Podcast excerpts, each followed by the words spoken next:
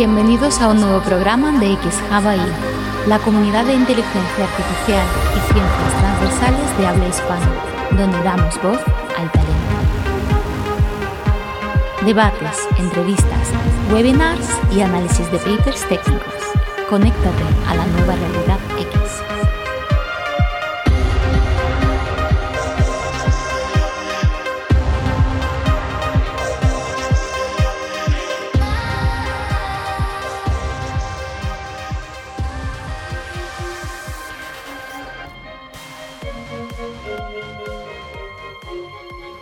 estado de nuestra unión es fuerte.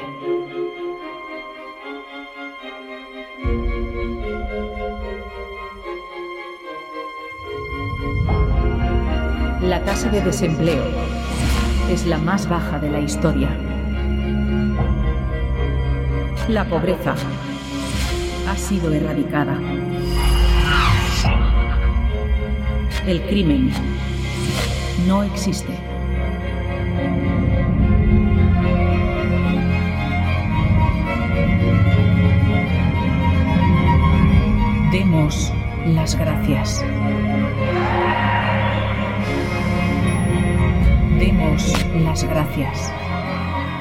Las gracias. Las gracias. Las gracias. Las gracias. Las gracias.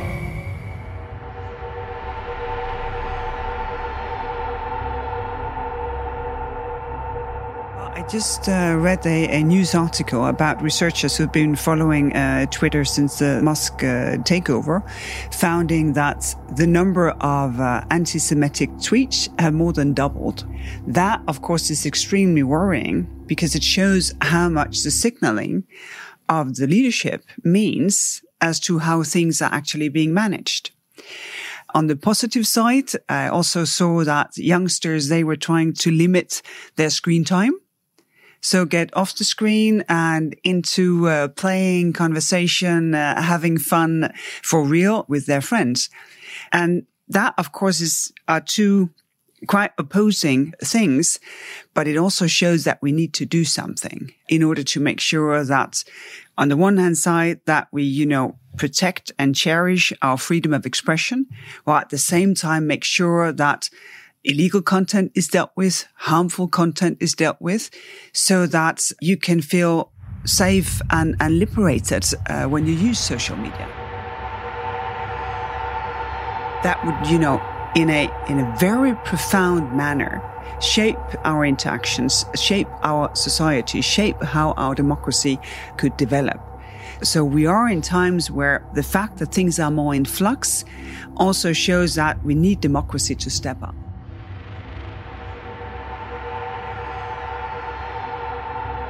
I don't think we have much choice because we need to tame it. Otherwise, we put our democracy at risk. We put uh, innovation at risk. And I think they will judge us very, very harshly if we do not manage. Because then we have de facto left sort of the decisions that shape our society to decisions taken in transparency in closed boardrooms. And everything, of course, is in the enforcement. So now we have privacy legislation. We have legislation on how to provide digital services. We also have legislation on how to behave in a market if you have, you know, a lot of market power, what we call a gatekeeper. And we need to implement that. If we do not enforce it, it's worth nothing. So, so we are creating right now a community to help us look for compliance. So consumer organizations, NGO, privacy organization, business organizations to help watch if social media and if uh, market power comply with what democracy and ask, has asked for them, because otherwise it will not be possible. And I think in particular, when it comes to, for instance, hate speech, other illegal stuff, uh, when it comes to harmful content, when some people use their freedom of expression to try to silence others, uh, we have a lot to do.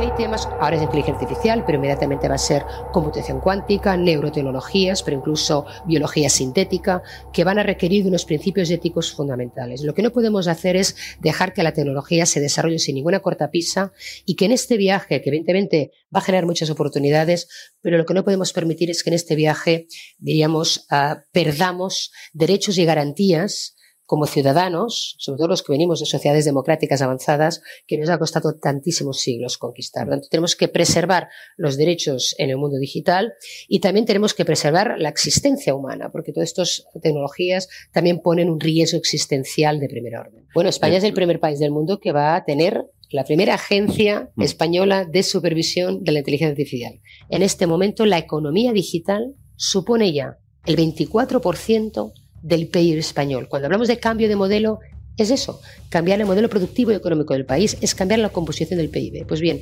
24% de la economía digital al PIB significa que si fuera un vertical, sería el sector vertical de mayor contribución al PIB, solo detrás de la construcción. Pues esa es la transformación digital de nuestro país. ¿Cuál es el objetivo? Calculamos en 2030 llegar al 40%.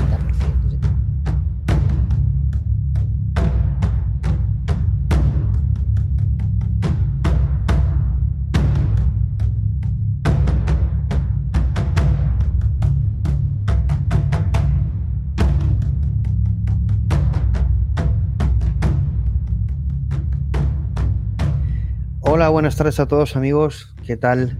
Eh, hoy una nueva X-Talk ahí eh, con alguien ya habitual, colaborador de X-Hub desde los inicios, con Jorge Gómez. Hola Jorge, ¿qué tal? Hola, ¿qué tal? Buenas tardes. Encantado de estar contigo, Plácido, y de con tus seguidores. A ver cómo analizamos este, berenjenal. Y bueno, y esta semana ha sido muy intensa en noticias, pero yo creo que el verano. Y vamos a empezar la presentación, no directamente hablando de DSA, de Ley de Servicios Digitales eh, y en qué consiste, como bien resumía el titular, Sonidos de Libertad o Cuento de Hamelin. Mm, antes vamos, como he dicho, a aprovechar que estás aquí. De todas maneras, eh, yo creo que casi todo el mundo te conoce, pero brevemente en 30 segundos, 20 segundos, para quien no te conoce, es la primera vez que te ve. ¿Quién es Jorge Gómez?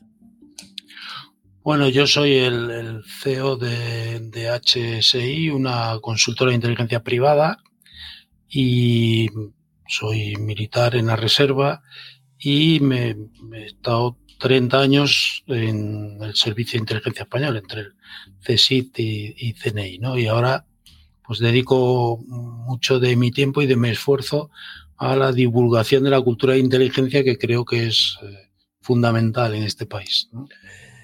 Tú has divulgado y siempre has utilizado esa frase, eh, eh, la cultura de inteligencia en este país. No la de inteligencia artificial, que podría estar englobada o utilizada en mm. ese concepto, pero a nivel global, esa cultura de inteligencia, vamos a ver si está presente en todo lo que vamos a hablar, porque es verdad que yo creo que es más necesaria que nunca y yo creo que cada vez más se ve esa carencia. ¿no? Pero vamos, vamos, eh, ya te digo que va a ser una sorpresa, no, no es un examen, Jorge, tú sabes que hay confianza, pero yo he querido aprovechar que estabas aquí y bueno, vamos a empezar con una curiosidad, ¿no? Con una, con, una foto, ¿no? Foto que no, no, sé si conoces. Pero bueno, básicamente esta foto causó bastante eh, controversia porque, bueno, eh, se decía que era Tom Cruise con, con, sus dobles de acción en una fiesta en Hollywood, ¿no? Y bueno, mm, eh, bueno, como se sabía, Misión Imposible, sus, tiene dobles de acción, aunque Tom Cruise hace muchas de las escenas directamente. Y bueno, Mucha gente se lo creyó. Pero vaya por Dios, esta foto no es real. Está creada por una inteligencia artificial. Eh, esto nos hace reflexionar porque en parte esta ley de DSA eh, surge para proteger de este tipo de cosas y es el potencial que tiene la inteligencia artificial, pero el mundo digital, no solo la inteligencia artificial, pero esta tecnología evidentemente ha, hecho que, eh, que podamos de forma exponencial o de forma muy sencilla y al alcance de todos generar este tipo de contenidos, este tipo de noticias que pueden hacer eh, causar mucho impacto. Hemos visto múltiples ejemplos, ¿no? El del Papa, el de la detención de Trump. Bueno, pueden ser de, utilizados para desprestigiar, para confundir, para dirigir la opinión.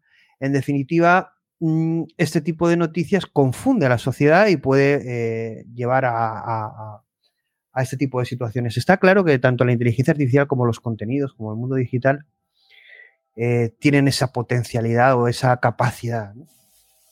Como hemos dicho, vamos a hablar de lo que es la DSA, la Agencia de Supervisión de Inteligencia Artificial, de la EAC eh, europea, un poco el marco y qué está eh, intentando ah, realizar. Pero antes, como he dicho, eh, Jorge, vamos a ver algunas noticias. Bueno, como puse, yo puse cuando salió el tema de la Agencia de Supervisión de Inteligencia Artificial, ya, ya empecé a hacer con el equipo de MXN algunos eh, bueno, algunas, algunas ideas de, lo que parece que, necesitamos esa agencia de supervisión de la inteligencia artificial. Hablaremos de ella también, pero vamos, vamos a por algunas noticias que he aprovechado que estás aquí eh, para que des eh, tu opinión. Algunas, yo creo que todas tienen relación con lo que vamos a hablar, pero quizá la gente o los oyentes no lo vean al principio, o sí.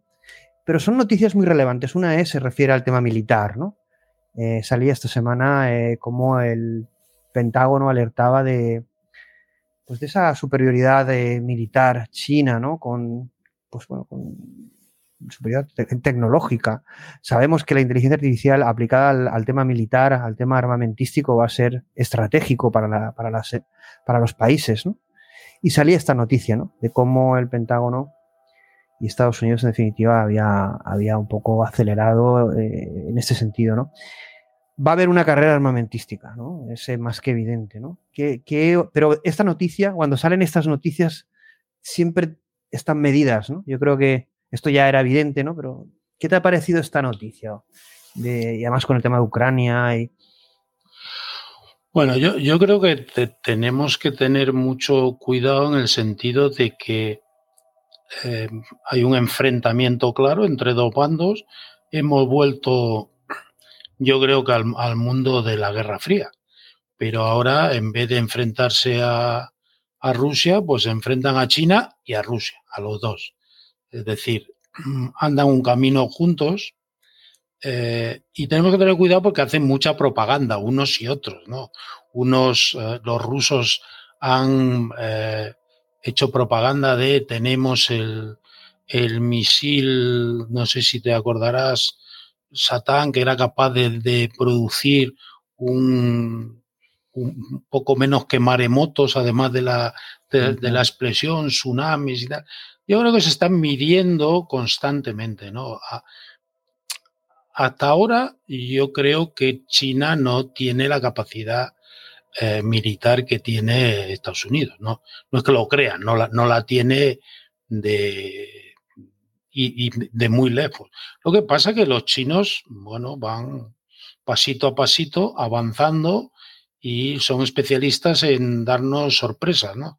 Cuando queramos darnos cuenta están por delante. Pero por, por haceros una, una comparación, por ejemplo, no, no, sé las cifras exactas, pero me parece que el número de, de aviones de combate rusos es de 4.800 y el número de aviones de combate americanos, estadounidenses, perdón, es de 15.000. O sea, estamos hablando de tres, cuatro veces la potencia rusa. Y con China un poco menos, pero también.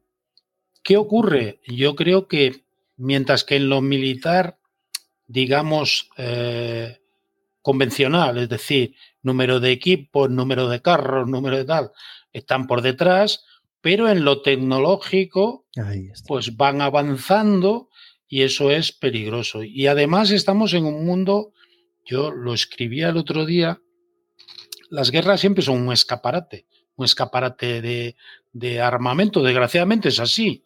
Eh, la guerra es un negocio y entonces en las guerras se ponen a prueba los armamentos, todo el mundo ve lo, lo eficaces que son, lo bien que matan, pero también te dan sorpresa las guerras. ¿Y cuál es la, eh, a raíz además de, esa noticia, cuál es la sorpresa de esta guerra? La sorpresa mayúscula son los drones. Y eso es una tecnología que si tú hace cinco años, no estoy diciendo hace 20, hace cinco años hubieses dicho que eh, los drones iban a revolucionar la guerra de Ucrania, te hubieran llamado loco Además, Jorge, sale una noticia esta semana. Yo es que cuando veo las noticias que salen contando una historia, no es casualidad, ¿no? Normalmente no existen las casualidades, aunque pueden existir. Y es que había una noticia en el campo de la inteligencia artificial que decía que la navegación de drones por inteligencia artificial de forma autónoma había superado eh, la humana, la capacidad humana, y lanzaban vídeos donde, bueno, el dron era una locura, ¿no? Es decir, te dabas cuenta que el futuro no va a estar pilotado los drones por humanos, sino que ya la inteligencia artificial ya puede hacer eh, esa labor de una forma sobrehumana o superhumana, ¿no? Y claro, si unes noticias, da consistencia, ¿no? Da una, da una verdad, ¿no?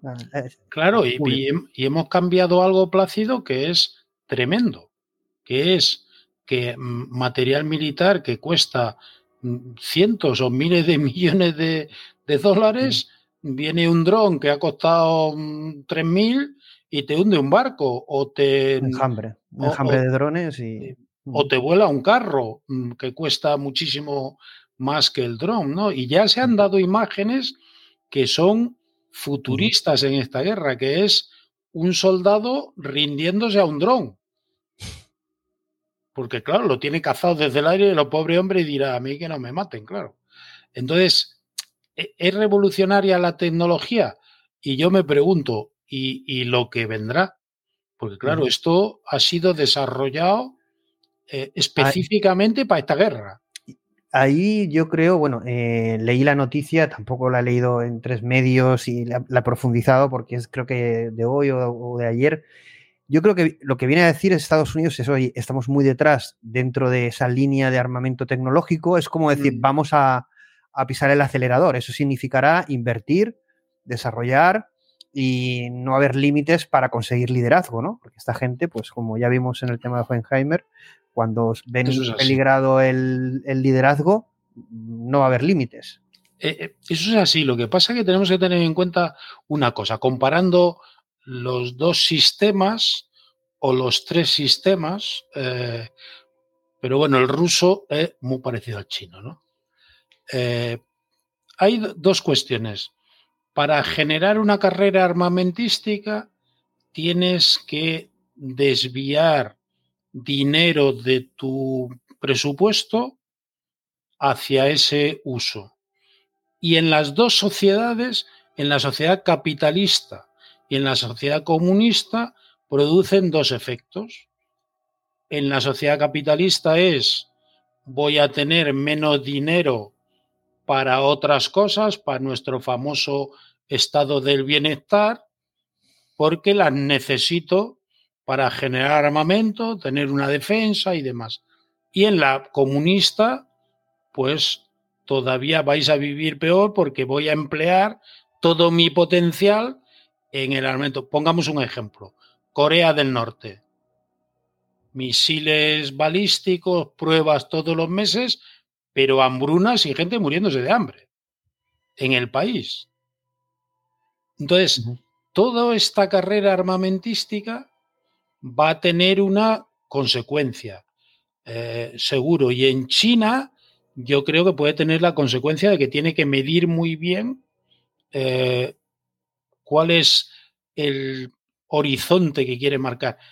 Y lo explico históricamente. ¿Por qué hay eh, muchos historiadores que explican el derrumbe de la Unión Soviética de un modo? Pero yo lo voy a explicar más fácil. ¿Por qué se derrumba la Unión Soviética? Porque no es capaz de seguir el paso de Estados Unidos. Y al final lo que hace es sus recursos dirigirlos al enfrentamiento con Estados Unidos.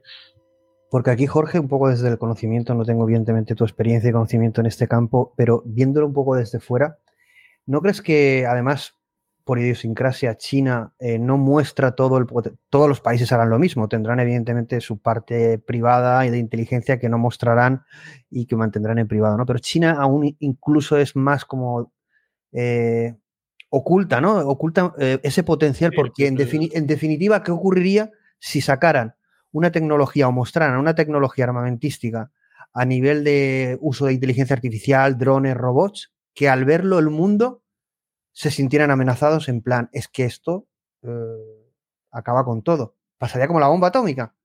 Sería una declaración de guerra, aunque no lo fuera. Sí, sí, claro. Eh, yo creo, Pero yo creo que los dos, a, ver, yo trato de explicarme. Yo creo que China ha cometido un error que ha sido ese, eso que tú estás anunciando ahora, que ha sido despertar, porque hablamos del gigante asiático, ¿no? Pero también tenemos que hablar del gigante estadounidense, que es mucho gigante. ¿Cuál ha sido el error de China para mí estratégico? Despertar al estadounidense antes de tiempo. Es decir, le han generado un miedo antes de lo necesario y por tanto ahora Estados Unidos ya reacciona agresivamente. Y, como tú bien dices, la cultura oriental no es como la nuestra, hablan menos, eh, son pacientes, esperan, pero quizás los dos o los tres países, si metemos a Rusia, están aquejados de un mismo mal, que es los líderes cortoplacistas. Eso antes China no lo tenía. Ellos iniciaron su gran eh, cambio económico y han esperado, esperado, eh, mm, callados, trabajando en lo suyo, pero quizás ahora Xi Jinping es eh, un líder a lo occidental y quiere los éxitos en su mandato. Y eso acelera procesos que quizás antes no eran así. Entonces. Pero tú crees que eso es realmente así, desvirtúa la, estrategia que yo creo que tiene muy clara eh, China, con, sobre todo con todo el tema tecnológico para liderar eh, el mundo y. Sí, ellos están haciendo un esfuerzo en, la parte tecnológica porque es en la que ven que pueden superar más rápidamente a Estados Unidos. Lo que pasa que yo cuando se hacen eh, este tipo de esfuerzos, hay que medir muy bien cuáles van a ser los efectos sobre tu propio país. Entonces, ya hay por ahí alertas. Claro, también tenemos que ver si qué parte de propaganda hay, pero ya hay por ahí alertas de que la situación económica china no está tan clara como ellos venden, ¿no? Jorge, aquí te hacen una pregunta que no sé si la voy a hacer. Eh, bueno, yo conozco empresas que están en el desarrollo de este tipo de cosas, pero bueno, no sé, eh, eh, te, la, te, la, hago, te la hace Gerger. Dice una pregunta para Jorge y como está relacionada, ¿no? ¿Se sabe si tiene España investigación militar independiente en drones? Sí, tenemos empresas españolas que diseñan drones y además muy buenos. Yo hay algunos aparatos de exploración y, portadores de armamento muy buenos. La verdad es que tenemos... Pero en lo eh, privado, pero también en lo uso público, a lo mejor tenemos superempresas, pero luego en lo público no las utilizamos o no, hay una estrategia para utilizarlas. o, como tú bien sabes, desarrollan y después se lo tienen que vender a los ingleses porque no tienen mercado aquí. Yo aquí conozco un, par de empresas. Eso, es una muy, muy buena y muy puntera. Hay, en Galicia hay una empresa muy, muy buena que está desarrollando drones propios. Eh, ahora, lo que no te puedo contestar es cuánto recorrido va a tener eso, ¿no? Eh, desgraciadamente después entramos en lo que es España, de que se apoya muy poquito. Bueno, Jorge, vamos con, otra, otra de las noticias, porque el programa va a ser intenso y largo. Eh, ¿Qué te pareció esta noticia? Eh, la prensa de Marruecos presume de tener misiles que pueden alcanzar ciudades españolas. Todo el tema de Marruecos nos puede explotar. Eh, puede, sucedernos eh, como está sucediendo en Ucrania entre Marruecos y España. Sucedería, puede suceder. El por qué estas, estos continuos juegos verbales pero en definitiva, el potencial de Marruecos militar, yo creo que ahora nos lo comentarás, ¿no? sobrepasa con mucho eh, el español y ya no te quiero decir la, propia actitud como nación ¿no? que pueda tener Marruecos, la que pueda tener España. ¿no? ¿Qué ocurriría ¿no? si tomaran alguna iniciativa militar? Y, hay alguna sensibilidad en este sentido a nivel eh, público, eh, mm, algún tipo de reacción o estrategia eh, porque vamos, cuando se emiten este tipo de declaraciones se pueden causar gracia, pero yo creo que no causan ningún tipo de gracia o mm, son de todo menos diplomáticas y bueno, no sé. bulo no son, bulo no son. Y no es la primera, no, es la, no es la primera. Todo esto obedece a una estrategia porque no es la primera vez que hacen declaraciones eh, de este tipo. Eh, la embajada de Marruecos en España hubo que llamar al embajador porque presentaba el mapa de Marruecos incluyendo Ceuta, Melilla y el Sáhara. Bueno, siempre, siempre están haciendo provocaciones eh, que, desde luego tienen un, tienen un, sentido para ellos, ¿no? Lo, sabrán ellos o nuestros servicios y, nuestros políticos. Lo que está claro, a ver, eh, no, es cierto, Plácido, nuestro potencial militar es mucho más elevado que el de Marruecos. Es más elevado. Sí, mucho más. Por ejemplo, la Armada marroquí, pues es una armada muy pequeñita comparada con, nuestra armada, ¿no? Que, tiene unas capacidades importantes. Ahora, otra cosa es, después, ellos tienen unas capacidades para eh, batallar, digamos, en un terreno como el, de, el desierto, donde eh, la gente mm, tiene que pensar que no es lo mismo eh, batallar en, Madrid o en terreno como el nuestro que en un desierto, que te presenta muchas dificultades. ¿no? Eh, ¿Qué ocurre? Lo que pasa es que su especial relación con Estados Unidos y que su especial relación con Estados Unidos ha atraído a Israel, les, está, les están aportando tecnología militar que nosotros no tenemos en comunicaciones, en guerra electrónica y ahora en eh, misiles, ¿no? Eh, bueno, aquí te, lo aquí, te lo pregunta Gerger, ¿no? ¿Qué pasaría si explotasen misiles en España? ¿Qué haría Estados Unidos y, eh, Europa? Yo es que creo que habría que empezar el tema Gerger al revés. ¿Le interesa a Estados Unidos o a la Unión Europea un conflicto entre España y Marruecos? No. No, le interesa a ninguna de esas partes. E, evidentemente, a la Unión Europea no, a Estados Unidos mm, yo creo que tampoco, pero es verdad que ellos van avanzando cada vez más y ese no le interesa a la Unión Europea. Yo he dicho siempre que nosotros somos especialistas en negociar perdiendo. Cada vez que nuestros políticos anuncian una negociación, palmamos en algo o nos dan un bofetón en algo. Entonces, ellos es cierto que van avanzando. Yo creo que a, lo largo de la historia que vamos a tener en poco, tiempo, en pocos años, Ceuta y Melilla van a ser eh, territorios difíciles de, de sustentar como españoles. Eso es mi opinión. Eh, Canarias no, por supuesto, eso es innegociable. Pero mm, la presión que va a ir ejerciendo Marruecos sobre las ciudades eh, que están en territorio africano, no olvidemos, nos va a costar mucho eh, mantenerlas bajo nuestro control. Y va a llegar un momento que yo creo que los mismos políticos españoles nos van a vender. ya lo están haciendo, ¿no? Que es mejor entregarlas, ¿no?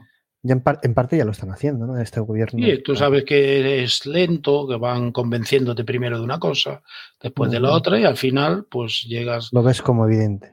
Eh, ya lo, ves y dices. La población, tenemos que tener en cuenta que cuando se le repite una cosa muchas, muchas veces, al final lo va asumiendo, ¿no? Y entonces va a llegar un momento en el que muchos van a decir, pasa como con la guerra de Ucrania o como con cualquier conflicto en el que el pensamiento es, ¿y qué pintamos nosotros allí? ¿Qué se nos ha perdido nosotros allí? ¿Para qué valen esas ciudades para nosotros? Y al final, cuando generas esa duda, pues empiezas a perder ya. Eh, y sobre todo habría que ver algo que es muy importante que has dicho. Pero, pero Jorge, qué, difícil lo que, la, la, actitud que has planteado, que puede ser de muchos ciudadanos, ¿no? qué difícil es tener eh, eh, esa actitud global, estratégica, cuando no se tiene ni local ni nacional. Sí, sí. Pero claro, hay, que tener en cuenta una cosa. Eh, que, es una diferencia yo creo que muy grande, ¿no? Eh, y que no se plantea así, pero es así. Una cosa es enviar armas a Ucrania y otra cosa es poner hombres para defender Ceuta y Melilla. Aquí enviamos armas y es dinero, aquí ponemos hombres y traemos cadáveres. La sociedad esas dos cosas no las asume de la misma forma, ¿no? Y eso hoy es... Aunque esté generando eh, muerte. Lo mismo, sí, está generando lo mismo, pero veamos un, ejemplo, por ejemplo, no tan cercano, pero Vietnam. ¿Dónde pierde la guerra de Vietnam en Estados Unidos? ¿La pierde en Vietnam? No, la pierde en Estados Unidos.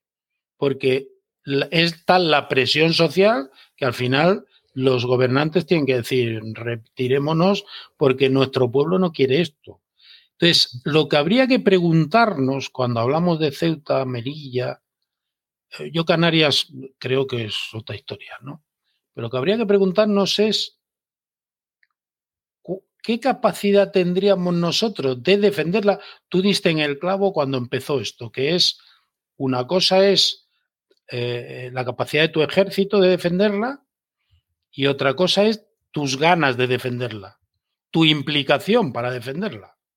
Entonces, los marroquíes son mm, provocadores, activos, van hacia adelante y nosotros mm, son mentirosos con todo el cariño del mundo, pero son especialistas en, mentir, en, engañar a todo el mundo. Eh, ¿Qué hicimos en el Sáhara? O sea, nos retiramos vergonzosamente, hemos cambiado de orientación vergonzosamente y todo lo que hemos tenido en relación con el Sáhara ha sido vergonzoso, pero ha sido recular constantemente. Entonces, habría que ver si nuestros jóvenes, si nuestros políticos quieren, eh, serían capaces de afrontar el desafío de un enfrentamiento militar. Bueno, yo, me acuerdo que hice esa pregunta a un par de, de posibles y bueno, ¿sabes lo que me dijeron? Que saldrían corriendo, que para nada defenderían España. Que... Y, yo me quedé, yo digo, bueno, pero es, decir, eh, bueno, pues nada. Claro, hay, hay, mira, hay gente ahora en el conflicto ucraniano que dice, pero ¿cómo mm, eh, el gobierno ucraniano puede estar reclutando a la fuerza personas? pues dígame usted cómo se hace de otra forma, porque vamos, eh, huye todo el mundo. Entonces, yo creo que con la pérdida de valores que tenemos en general, mm, plantearnos defender que mm, íbamos a tener problemas serios. Y bueno, y aquí todo esto la gente a lo mejor está preguntándose, ¿y esto qué tiene que ver con la DSA, no? Bueno, aparte de que Jorge, estas, estas noticias de actualidad, pues es idóneo preguntárselas, por supuesto que tienen que ver con inteligencia artificial y tecnología. Estamos hablando de que esa diferenciación o esa capacidad armamentística va a venir seguro, no solo por la inversión, sino en qué lo vas a invertir, ¿no? Lo, estamos, lo estabas diciendo tú en los aviones de Estados Unidos y ahora en los drones, ¿no? Mucho más barato, pero mucho más potente. Ahora quizá no sea tanto la capacidad económica, sino la capacidad de hacerlo, de invertir o la estrategia que tengas. Y sobre todo, fíjate que varía el orden de las cosas eh, de una forma tremenda. No tenemos armas diseñadas para pelear, para, sí, para pelear contra los drones, para neutralizar drones. Entonces lo que estamos haciendo es adaptar lo que tenemos a ese eh, artilugio que nos está atacando. Pero ¿qué estamos haciendo con eso? Que estamos derribando un dron de 3.000 euros con un misil de un millón de euros. Esto es lo que está ocurriendo hoy, es decir, estamos cada disparo de, de, ahí, el titular, son de un millón y medio. De ahí el titular AI Wars, ¿no? que, que bueno, es simplemente que, que, evidentemente vamos a vivir esa guerra, ¿no? no sé si es de estratégica y de miedo también, ¿no? Seguramente una forma de, lo que está haciendo China, Estados Unidos, se, hará entre otros países. Oye, cuidado que yo tengo esto. ¿eh? Claro. Te puedo, te puedo, enviar un enjambre de drones de este tipo y mañana tienes esta capacidad de, eh, tienes 10.000 muertos. Y los, los drones que al principio de la guerra veías al soldado con su consolita y sus joystick manejando el dron y ahora ves al soldado ahora ves al soldado con una gafa dirigiéndolo como si fuera el, el que está pilotando el, el dron. No, la tecnología eh, claro que tiene que ver y va a tener que ver también en nuestro enfrentamiento con Marruecos. Os decía antes que en lo que más ha avanzado es en guerra electrónica, ahora en misiles, pues claro que tiene que ver, nos perjudica ampliamente. Y ahora vamos a otra noticia de ayer o muy reciente, ¿no? Bueno, esta me parece tremenda. Eh, yo, creo que es, bueno, es casi un drama más que. Bueno, todas estas noticias supondrían un programa, ¿no? Pero luego vamos a hablar de la DSA y por qué tiene relación con todo esto, porque al, final todo esto conforma una realidad, ¿no? Y yo creo que es una realidad muy interconectada. Telefónica, empresa estratégica en España. Eh, ¿Qué empresas serían estratégicas a nivel militar, por ejemplo, ¿no? Pero a otros, a otros niveles también, ¿no? Eh, de tal manera que sean estratégicas para un país, puesto que, bueno, en caso de guerra, pues eh, tienen que ser nacionales o estar protegidas de alguna manera, ¿no? Existe regulación al respecto y, bueno, ahí tenemos la entrada de, en Telefónica de, Capital Saudí del 9,9, el mayor accionista. Alguien se ha tenido que salir, no se sabe quién es, ¿no? Creo, bueno, no lo sé. ¿Qué ha pasado ahí? A nivel de inteligencia, Jorge, ¿cómo se hace eso? Eh, ¿Se habrá movido? Bueno, ha dicho el rey Felipe que no tenía ni idea. Bueno, eso no sé si me lo creo. No, yo no me lo creo. Eh, ni me lo creo, ni me creo las noticias que dicen mm, que, les ha pillado a todos por sorpresa. Pero qué sorpresa, esto no es una maniobra en la que yo llego con dos mil millones de euros en billetes, eh, dos mil millones de petrodólares, los pongo encima de la mesa y te digo, te he comprado el 9%. No, no. Estos son eh, acciones, operaciones que se hacen eh, durante un tiempo. Eh, ¿Decías tú la relación con Sam Alman? ¿Alguna relación con Marruecos? no, yo lo que, lo que te decía es que de, cuando vino San Alman, ¿no te acuerdas que hicimos el programa? Y decíamos, pero ¿qué es esto? O sea, viene aquí un tío de una tecnológica, le recibe Pedro Sánchez, mañana se va a París, entonces, este parece como el emisario tecnológico mundial que está dando una visita, eh, ofreciendo una visita a todos los mandatarios, pero creo que, no sé, a lo mejor está relacionado con este tipo de movimientos. Eh, bueno, ellos, ellos eh, tienen la capacidad, esa empresa, entiendo que Google y también otras, de desarrollar algo que sería algo que se está hablando, que es una superinteligencia que permitiría el desarrollo de estas tecnologías de una forma acelerada. Entonces, estamos hablando que esa tecnología es estratégica para el futuro de la humanidad. Mm, entonces, este señor, que es el CEO de una de las compañías que puede conseguirlo, entiendo que tendrá las puertas abiertas allá donde vaya, ¿no? bueno, mira, el, otro día, el otro día vi, eh, yo creo que te lo pasé, no lo sé si te lo pasé, pero una charla, si no, si tenéis curiosidad, la podéis buscar. Una charla entre Putin es real, ¿eh? no es fake, entre Putin y Jürgen Smith-Huber. Jürgen Smith-Huber es uno de los padres de la inteligencia artificial. Y hablaban, Putin le, al final Jürgen Smith-Huber se ofrecía a desarrollar una inteligencia artificial general, superinteligencia, para Putin, ¿no? En este sentido, es uno de los líderes o de los padres de la inteligencia artificial. Al final no aceptó porque hubieron unas críticas brutales contra, contra eso, ¿no? Y creo que está en Arabia Saudí.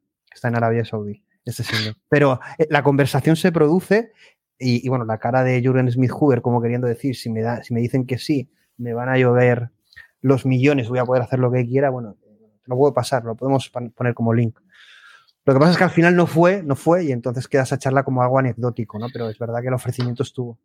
Pero, pues, ¿sabes qué pasa? Yo creo que es eh, absolutamente perceptible ya.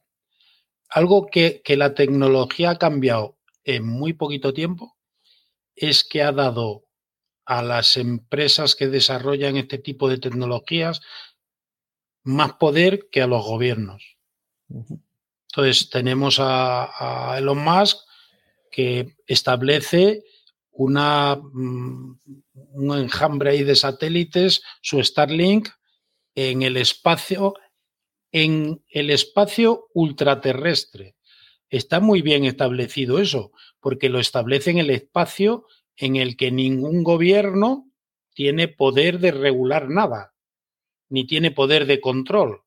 O sea, el gobierno tiene poder de control en su espacio aéreo, pero en el espacio ultraterrestre es algo que tendrán que regular porque son los famosos eh, espacios comunes, los global commons. Salía Jorge un, eh, eh, un, creo que se puede ver, ¿no? Un mapa del, globo, del mundo, con todos los satélites en tiempo real y, son un, es, una red, es impresionante, es una, es una red. Claro, pero fíjate, Starlink es el que le está dando información de inteligencia a Ucrania. Ya en su momento Elon Musk amenazó con retirar la información si no pagaban.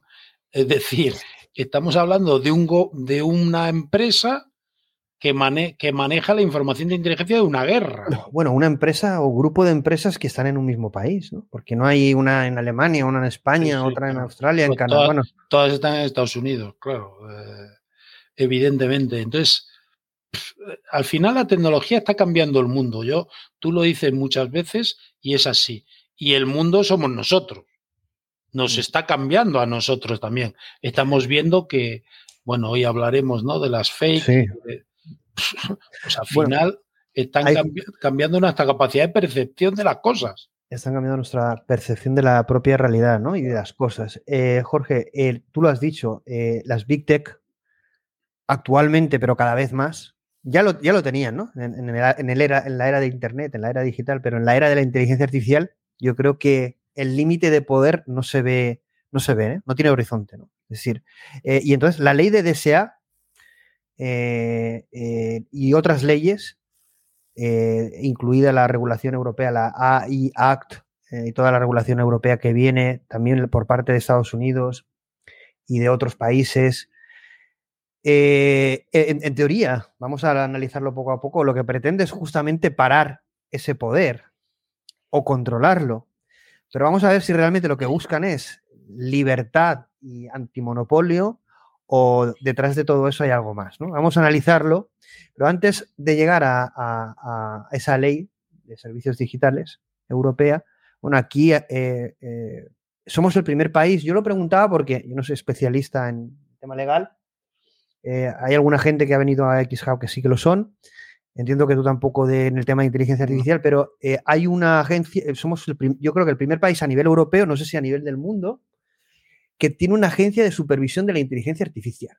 Este es aprobado el estatuto el 22 de agosto de 2023 y además esta agencia, AESA, resulta que ya lo ponías tú y lo poníamos en Twitter, vinculado a empresas privadas, a dedo, donde se criticaba muchísimo esto, pues además una empresa francesa como Deloitte, mm, es decir, esto ha sido adjudicado a dedo, y ya se, se, criticaba en medios eh, anglosajones y no nacionales, porque aquí a nivel nacional siempre se tiene mucho miedo de criticar estas cosas, de que Deloitte evidentemente no tenía experiencia, pero entiendo que también es un, es un área muy nueva, ¿no? Pero ¿por qué contratar esta gran consultora?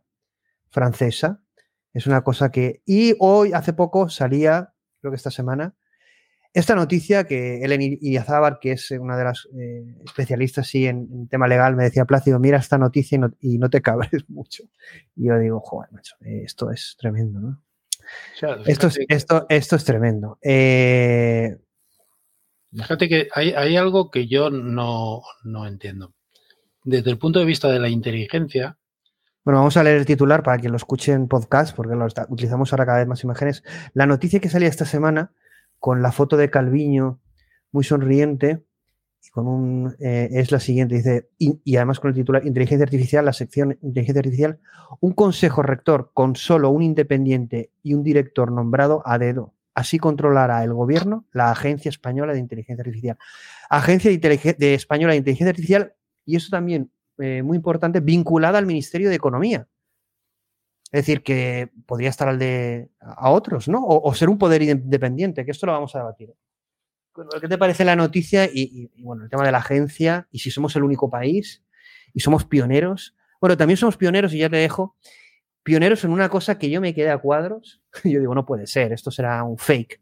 Que lo puse en Twitter, pero es como estas noticias que, bueno, es más importante hablar de, otras noticias sensacionalistas que están saliendo continuamente en nuestro país. Y es que somos el país líder detrás de Estados Unidos en número de leyes eh, referentes a inteligencia artificial. El segundo país ¿eh? en el mundo, en el mundo. ¿eh? Entonces está bien. ¿eh? Claro, lo, que pasa es que yo, de, esto ya hemos hablado nosotros y lo que pasa es que, fíjate, esa noticia es curiosa, porque somos el segundo país después de Estados Unidos, pero que con respecto a Estados Unidos nos, diferencia algo, y es, que ellos producen inteligencia artificial y nosotros no. Entonces somos el primer país en regular algo que no existe. que no existe que no tenemos, que no producimos. somos pioneros, también somos pioneros ahí. Claro, somos, pioneros siempre en hacer tonterías. Eh, tú imagínate que hacemos una ley para mm, controlar la construcción de cohetes siderales. Oiga, primero tendremos que tener cohetes siderales, ¿no? ¿Qué coño va a, perdón, qué va a, qué va a controlar usted si usted no lo produce?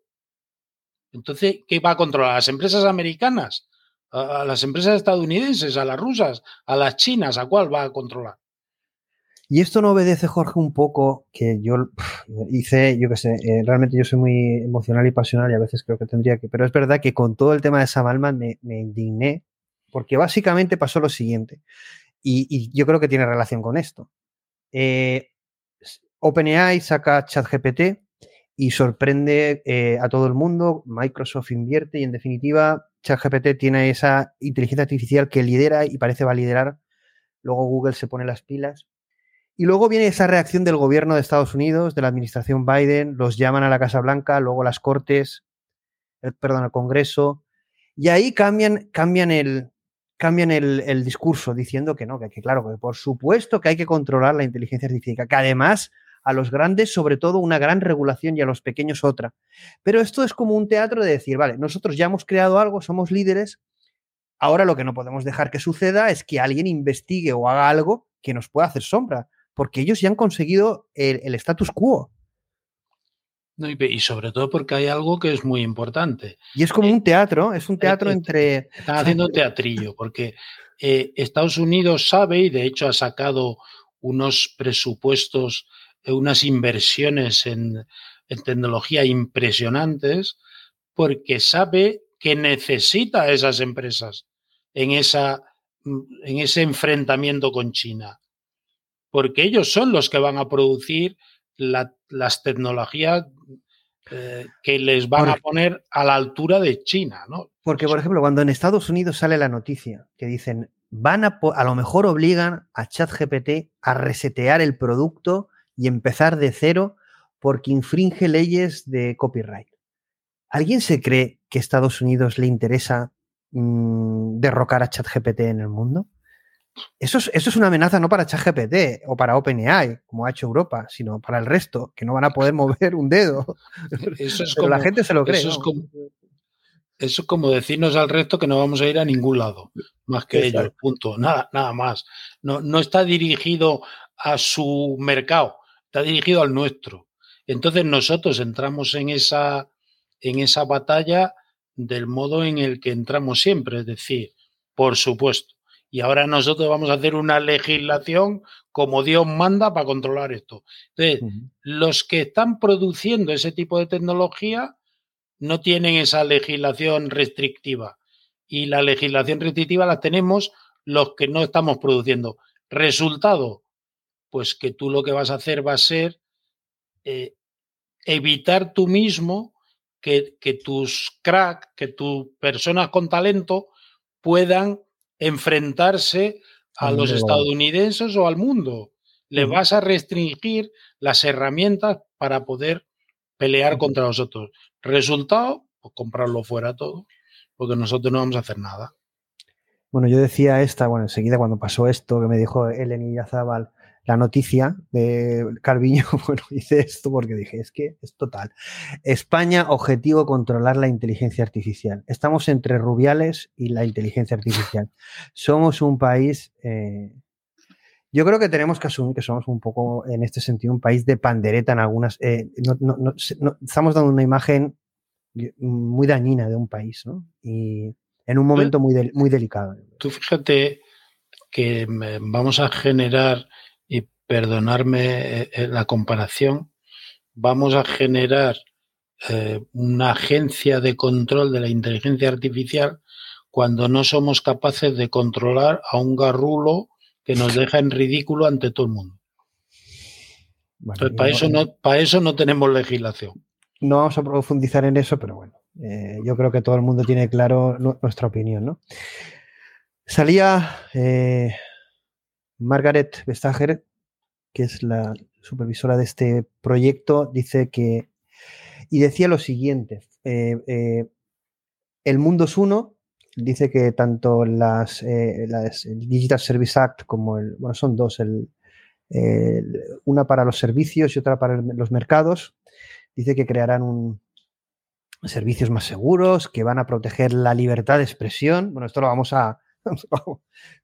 que van a proteger la libertad de expresión. Bueno, a mí lo, lo, más terrorífico es esta parte de cómo van a declarar eh, contenidos ilegales o contenidos peligrosos o fake news eh, es decir, ¿quién tiene derecho a decir qué? Lo van a decidir ellos, parece ser.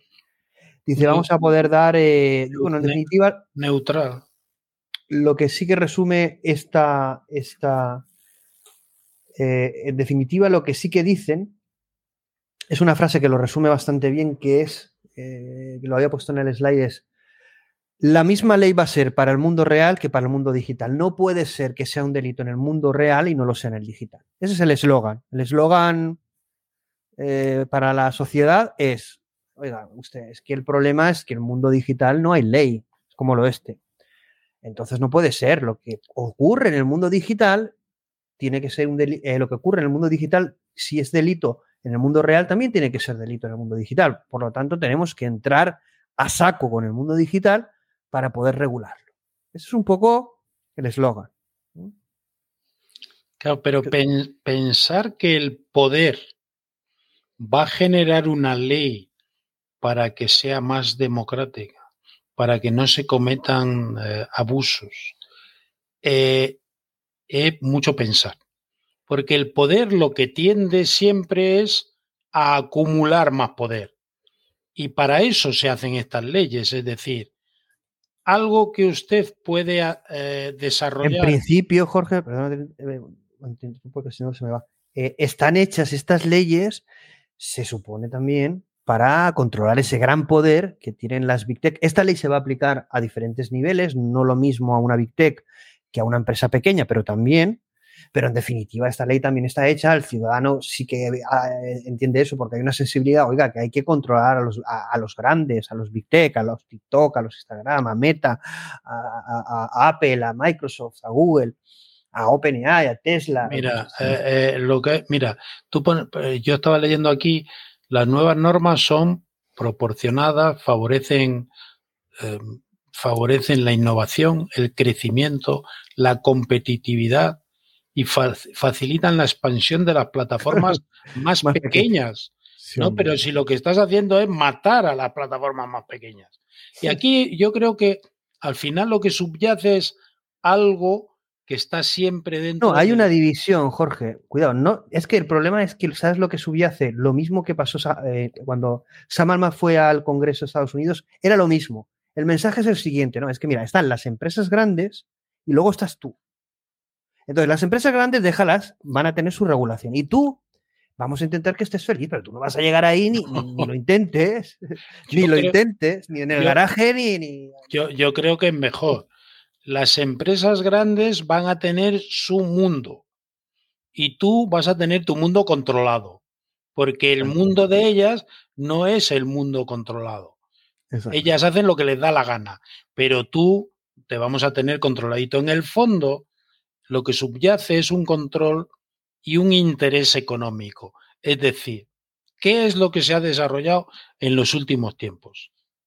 Ostras, a ver, eh, yo qué sé, por decir nombres, pues un Ibai Llanos se coge tres micros y, las redes y de repente gana millones y ejerce influencia sobre millones de personas. Y como Ibaillanos hay muchos que ejercen influencia sobre muchísimos cientos de miles o sobre millones de personas. ¿Al poder le interesa esto? No. No. Bueno, Jorge, hay una ley influencer. Se habla muy poco. Yo se me ha, olvidado incluir un slide sobre ello, pero eh, quería también centrarme en la DSA. La ley influencer, para quien no la haya leído, yo en esa sí que he profundizado más. Me parece terrorífico. Pero, bueno, pero bueno, muy alineado con la DSA. ¿eh? Es igual que la, que la DSA, es decir, es lo mismo, pero la DSA está mejor. Eh, la, tecnología nos, nos, ha generado aquí un mundo en el que, mm, mm, digo otros, pues Ibai y otros eh, Instagramers eh, o, youtubers o... En diferentes, cuidado Jorge, en diferentes áreas, porque estás citando de entretenimiento, pero podrían ser no, no, en, ámbitos científicos, tecnológicos, militar, político. Claro, entonces al final lo que se... Yo, eh, poder, yo pienso, coño, lo que se me ha desarrollado aquí en mis pies sin enterarme yo es un montón de muñequitos que se mueven solos sin mi control y que además si los quiero controlar económicamente se me van a Andorra y además no los controlo ni económicamente. Es decir, si yo soy un gran inversor de un fondo buitre tal, yo le digo al gobierno de turno, a ver, controlar este desmán porque esto no puede ser, porque estoy perdiendo en publicaciones, porque estoy perdiendo en música, porque estoy perdiendo en royalties. Vamos a controlar esto un poquito y para eso sacamos las leyes, para nada más. Dentro de la ley influencer yo estuve leyéndola y hay una cosa que digo, bueno, esto es ilegal, ¿no? Pero es decir, tú, por ejemplo, creas un canal de YouTube aquí en España, por ejemplo, XJava nacido en España, si ahora lo lleváramos fuera, da igual, tenemos que tributar en España de por vida, como si estuviéramos en España. Eh, eso sin pero además sin contar que... yo me voy a otro país y ¿por qué tengo que tributar? claro, pero, pero, eso además sin contar que, toda la gente, yo creo que debería de saberlo, eh, trabajar en YouTube, si no eres uno de esos que tienes 3 millones de seguidores, es como la esclavitud de antes. O sea, yo puedo decirle ahora aquí en abierto cuánto paga YouTube por un programa de los que hacemos nosotros.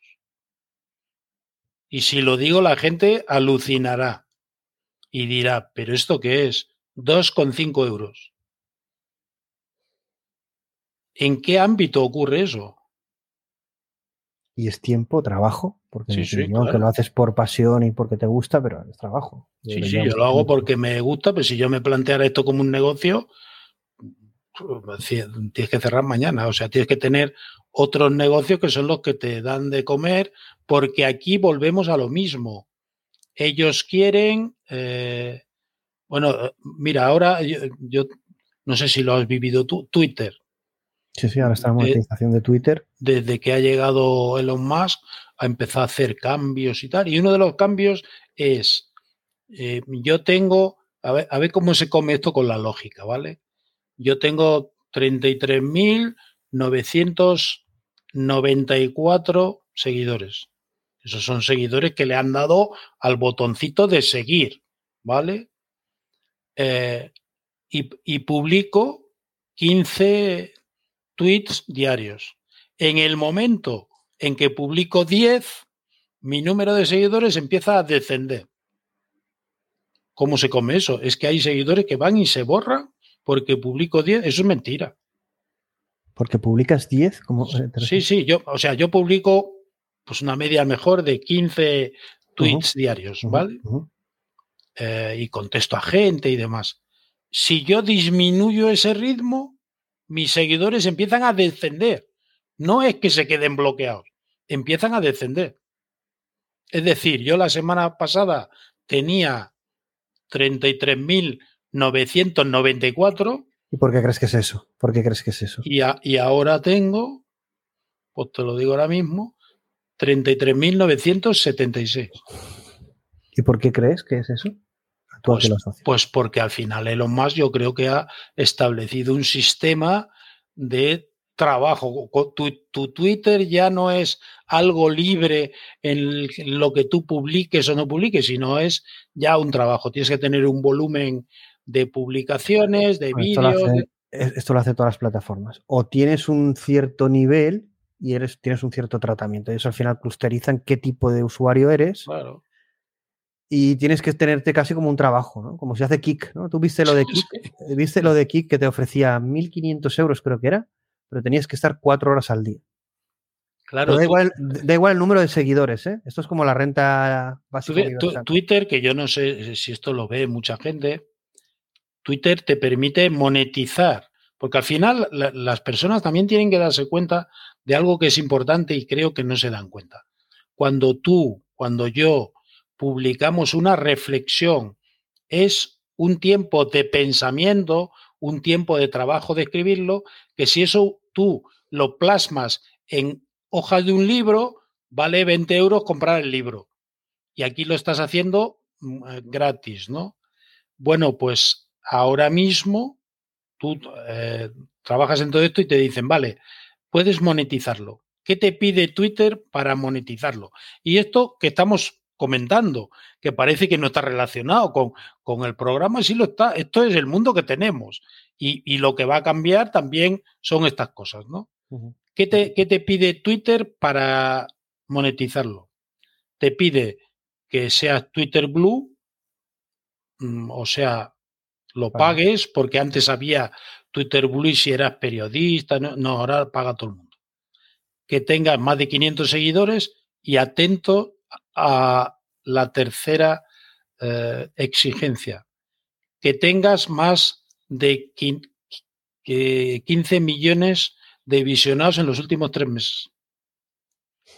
15 millones de visionados. O sea, todo lo que hacen vuelve a lo de siempre, es decir, los grandes tienen la opción de eh, generar eso y los demás no tienen esa opción.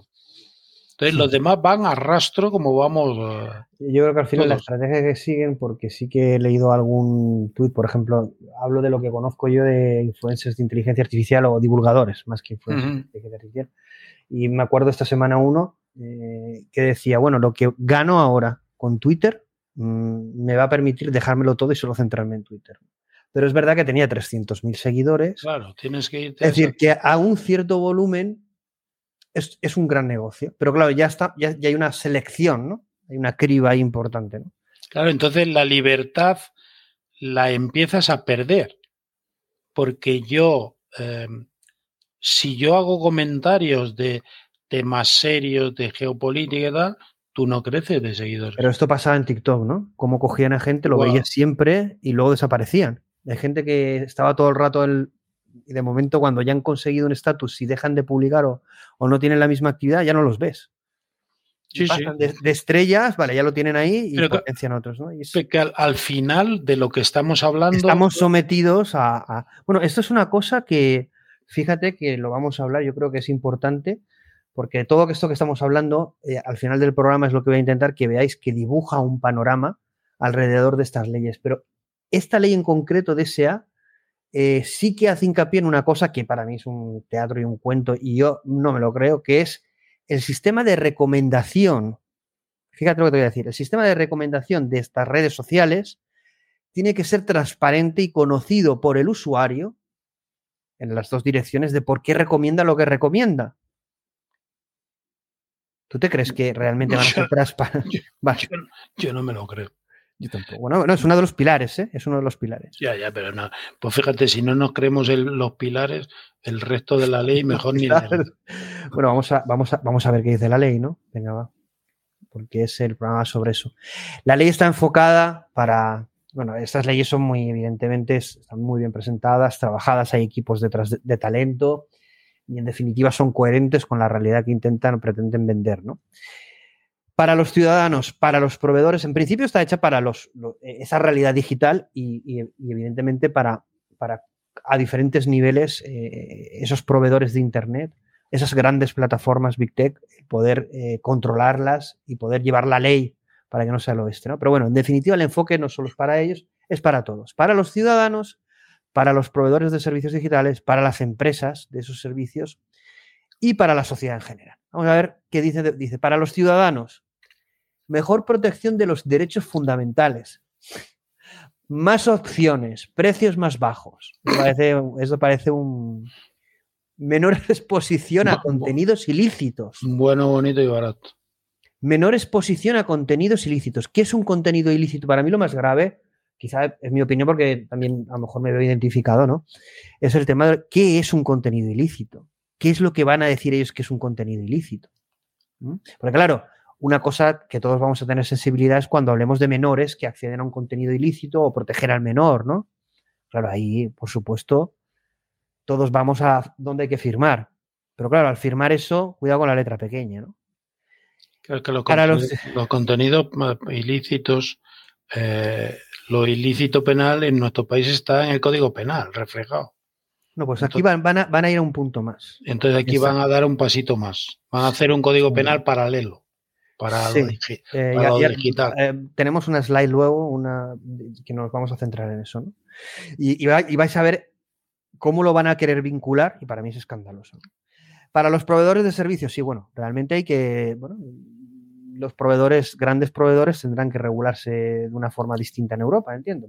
Y las empresas, evidentemente, que utilicen esos servicios, como ha pasado con ChatGPT, con redes sociales, etcétera, pues se tienen que regular. Y esto es muy importante porque, fíjate, bueno, aquí para los proveedores de servicios digitales, vamos a leer los puntos. Seguridad jurídica y armonización de las normas. Es decir, que en definitiva, mm, bueno, eso es seguridad jurídica, pero bueno, la armonización de normas sí, sí es a nivel europeo aunque sí que hay muchas normas que al final delegan en la norma nacional. Entonces, eso de la armonización es relativo. Dice, puesta en marcha y expansión más fáciles en Europa. Si hay una armonización, una armonización eh, de normas, pues va a ser más fácil porque en definitiva para todos los países igual. ¿no? Dice, para, si tienes que decir, para las empresas usuarios de servicios digitales, dicen más opciones, precios más bajos, eso Dice acceso a los mercados de la Unión Europea a través de las plataformas, igualdad de las condiciones frente a los proveedores de contenidos ilícitos. insisten mucho en los contenidos ilícitos. Es decir, están, van a estar los proveedores legales y los proveedores ilegales. Los contenidos legales y de verdad y los contenidos ilegales. Y dice que para la sociedad en general es va a haber un mayor control democrático y supervisión de las plataformas sistémicas. Bueno, lo de esta frase, hay que leerla tres veces. Eh, eh, eso lo, lo, lo lee. ¿Este lo ha puesto ChatGPT? Esto lo, lo lee 14 veces y no lo entiende. Mayor control democrático. Cuidadito. Control democrático, no sé a qué se refieren, pero me lo temo. Y supervisión de las plataformas sistémicas. Todavía lo tengo que leer otra vez para entenderlo. entiendo que para mayor control democrático, pues harán una apertura de la libertad de, expresión para que garantice la multivisión o, la opinión múltiple y que cada cual escoja lo que quiera. No, pero te está diciendo mayor control. Control. No, no mayor libertad, sino mayor control pero para controlar la democracia tendrás que dar mayor libertad, pero bueno, eso es lo que... Y luego lo siguiente es atenuación de riesgos. Esto del sistémico le ha gustado, ¿eh? El sistémico, la palabrita sistémica le ha gustado al que lo ha hecho.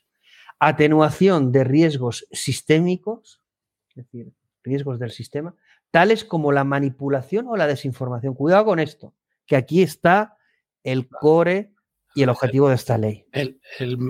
aquí está el corazón de todo esto la manipulación o la desinformación, claro. Cuidado, eh, ellos van a decidir qué es manipulación y desinformación y por lo tanto lo van a atenuar, que además es un riesgo que ellos ya saben que se va a dar, porque es sistémico, porque ya saben que como he puesto Tom Cruise al principio, esto, esto lo puede hacer cualquiera, hasta un niño se puede poner a jugar con esto, entonces cuidado con esto, aquí esto tenemos que controlarlo. Claro, pero fíjate, yo te, pongo un ejemplo de ayer eh, curioso. Yo ayer veo un vídeo, no sé si lo vistes en Twitter, un soldado israelí pegándole una patada a una mujer en el suelo. Y un señor que pone una crítica diciendo cómo pueden ser tan desalmados eh, los ocupadores de Palestina, no sé qué, y digo, uy, cuando yo veo un vídeo y este discurso, empiezo a pensar que hay algo detrás, ¿no? Eh, me preocupo de obtener el vídeo completo, porque ese vídeo era solo un trozo del vídeo real. El vídeo real es que está un soldado israelí mm, apoyado en una pared y una señora que viene ocultándose entre, entre varios viandantes. Eh, cuando está a su altura se acerca e intenta darle tres o cuatro puñaladas con un objeto punzante. El hombre la, la separa, la tira y le da una patada. Yo no, no sé cómo pudo, pudo acabar muerta porque puede llevar explosivos, puede pensar cualquier cosa. Este señor, que es un periodista, había puesto solo la imagen en la que él le daba la patada a la señora. Entonces yo le, le, contesté y le dije, usted está manipulando, porque está poniendo solo el extracto del vídeo que corresponde con su relato. Pero ponga usted, ponga usted el vídeo completo. Y el tío es tan osado que aumenta el vídeo unos segundos, pero vuelve a ser. Entonces yo, yo, ya decido y le digo, tome usted, este es el vídeo real. No volvió a contestar. Bien, eso es manipulación. ¿Y, ¿y qué? O sea, no, pasa nada. Que gente que engañe, gente que intente convencerte. qué curioso es, Jorge, que lo vamos a tocar en una de las slides, como he dicho, por eso me, me voy a reservar. Qué curioso que esas noticias no están en los validadores de verdad. Sí, claro. Pero, pero yo te iba a. Yo iba. Yo iba a, decir, pero entonces en el futuro, eh, Plácido, cuando yo vaya al mercado y el del tenderete me intente engañar, ¿le tengo que denunciar? ¿Por intentar manipularme o qué? O sea, ¿qué locura es esta? La libertad de expresión tiene que abarcar todo lo, el campo que pueda. Y cada uno elige ya después lo que quiere. Otra cosa es, como tú decías, que me estés eh, presentando vídeos de pornografía infantil, o sea, cosas que son sangrantes. Pero el resto, tienes que dar margen de libertad. A mí, a mí me hicieron una reflexión en, una X-Talk que fue bastante movida, eh, yo creo que la que más. Me sentí un poco, pero bueno, ahí eh, básicamente hablamos de inteligencia artificial responsable, ¿no? Y se, se dijo una cosa que viene, viene alineado a todo esta, todas estas leyes, ¿no? Y es lo siguiente, si tú no eres un profesional de algo, no puedes hablar de, de, eso. Por ejemplo, si yo no soy militar, no puedo hablar de temas militares. Si no soy un doctor, no puedo hablar de medicina. Si tú, Jorge, pues no puedes hablar de inteligencia artificial. Y bueno, yo dentro de la inteligencia artificial, pues dentro de lo que tenga mi experiencia o formación. Yo no puedo hablar de, no sé, de, agricultura porque no tengo formación, ni puedo hablar del tiempo, ni, no sé, de leyes eh, penales, no sé. Eh, cada uno tiene que dar solo a hablar de aquello que esté cualificado y certificado, porque si no es un atentado a la verdad o a la generación de valor en la sociedad. ¿Qué, piensas de esa visión? Que, bueno, tiene una parte positiva, ¿no? Es verdad que, claro, si todo el mundo habla, al final se desvirtúa mucho, ¿no? Y darle valor al contenido está muy, está muy bien, ¿no? Pero claro, ¿quién se lo da? Claro, eh, desde ese punto de vista, Plácido. No podíamos eh, hablar tú y yo. El, el, periodismo tendría que desaparecer. Porque los periodistas hablan de todo. Hoy los contertulios desaparecerán porque un cortertulio hoy habla de fútbol, mañana habla de política, pasado habla del ejército, el, al otro día de la inteligencia artificial. Eh, entonces no podría hablar casi nadie de nada. Pues y, eso va en deterioro de la libertad y de los contenidos, porque a lo mejor el, el experto... Jorge, pero, pero va en la línea que ya está sucediendo, por ejemplo, en el, en el tema de salud, delegar a nivel nacional a la supra entidades el poder, en este caso por la Organización Mundial de la Salud. Entonces, claro, si delegas el poder nacional en la, en una, eh, eh, en la Organización Mundial de la Salud, claro, que no hable nadie de la salud excepto esta organización. ¿Tú cómo vas a hablar como ciudadano? Sobre todo, sobre todo, más que que no hable nadie, que nadie le lleve la contraria. Bueno, exactamente. Eso es lo importante. Es decir, y luego, si se equivocan, no pasa nada. lo que habían dicho, no pasa nada. Y, y, ni a ti te van a pedir perdón. No, claro. En, el, en, este momento, con estas leyes, lo que intentan son eliminar críticos. Y los críticos no tienen que ser los profesionales. Es decir, hay una diferencia entre un médico y yo. Y es que yo no trabajo en la salud. Y por tanto puedo expresar mi opinión con libertad. Él a lo mejor no puede. O no quiere. O está influenciado por las farmacéuticas o por las grandes eh, compañías privadas eh, hospitalarias. Por lo que sea, yo no. Y además que todo este tipo de decisiones, inteligencia artificial, regulaciones del mundo digital, eh, cosas que nos afectan y nos van a afectar no solo en el presente, sino en la creación de ese futuro y esa realidad, muchas veces no, recaen en, en organismos elegidos democráticamente, sino que al final o a lo mejor han sido elegidos democráticamente, pero le, das una potestad infinita, que eso es una cosa que me hizo mucha gracia. Y es, no, es que como tú lo has votado, va al Parlamento Europeo y puede decidir prohibir la inteligencia artificial. Pero escuchen una cosa, que yo vote para gobernar mi país va a permitir llegar a esos extremos.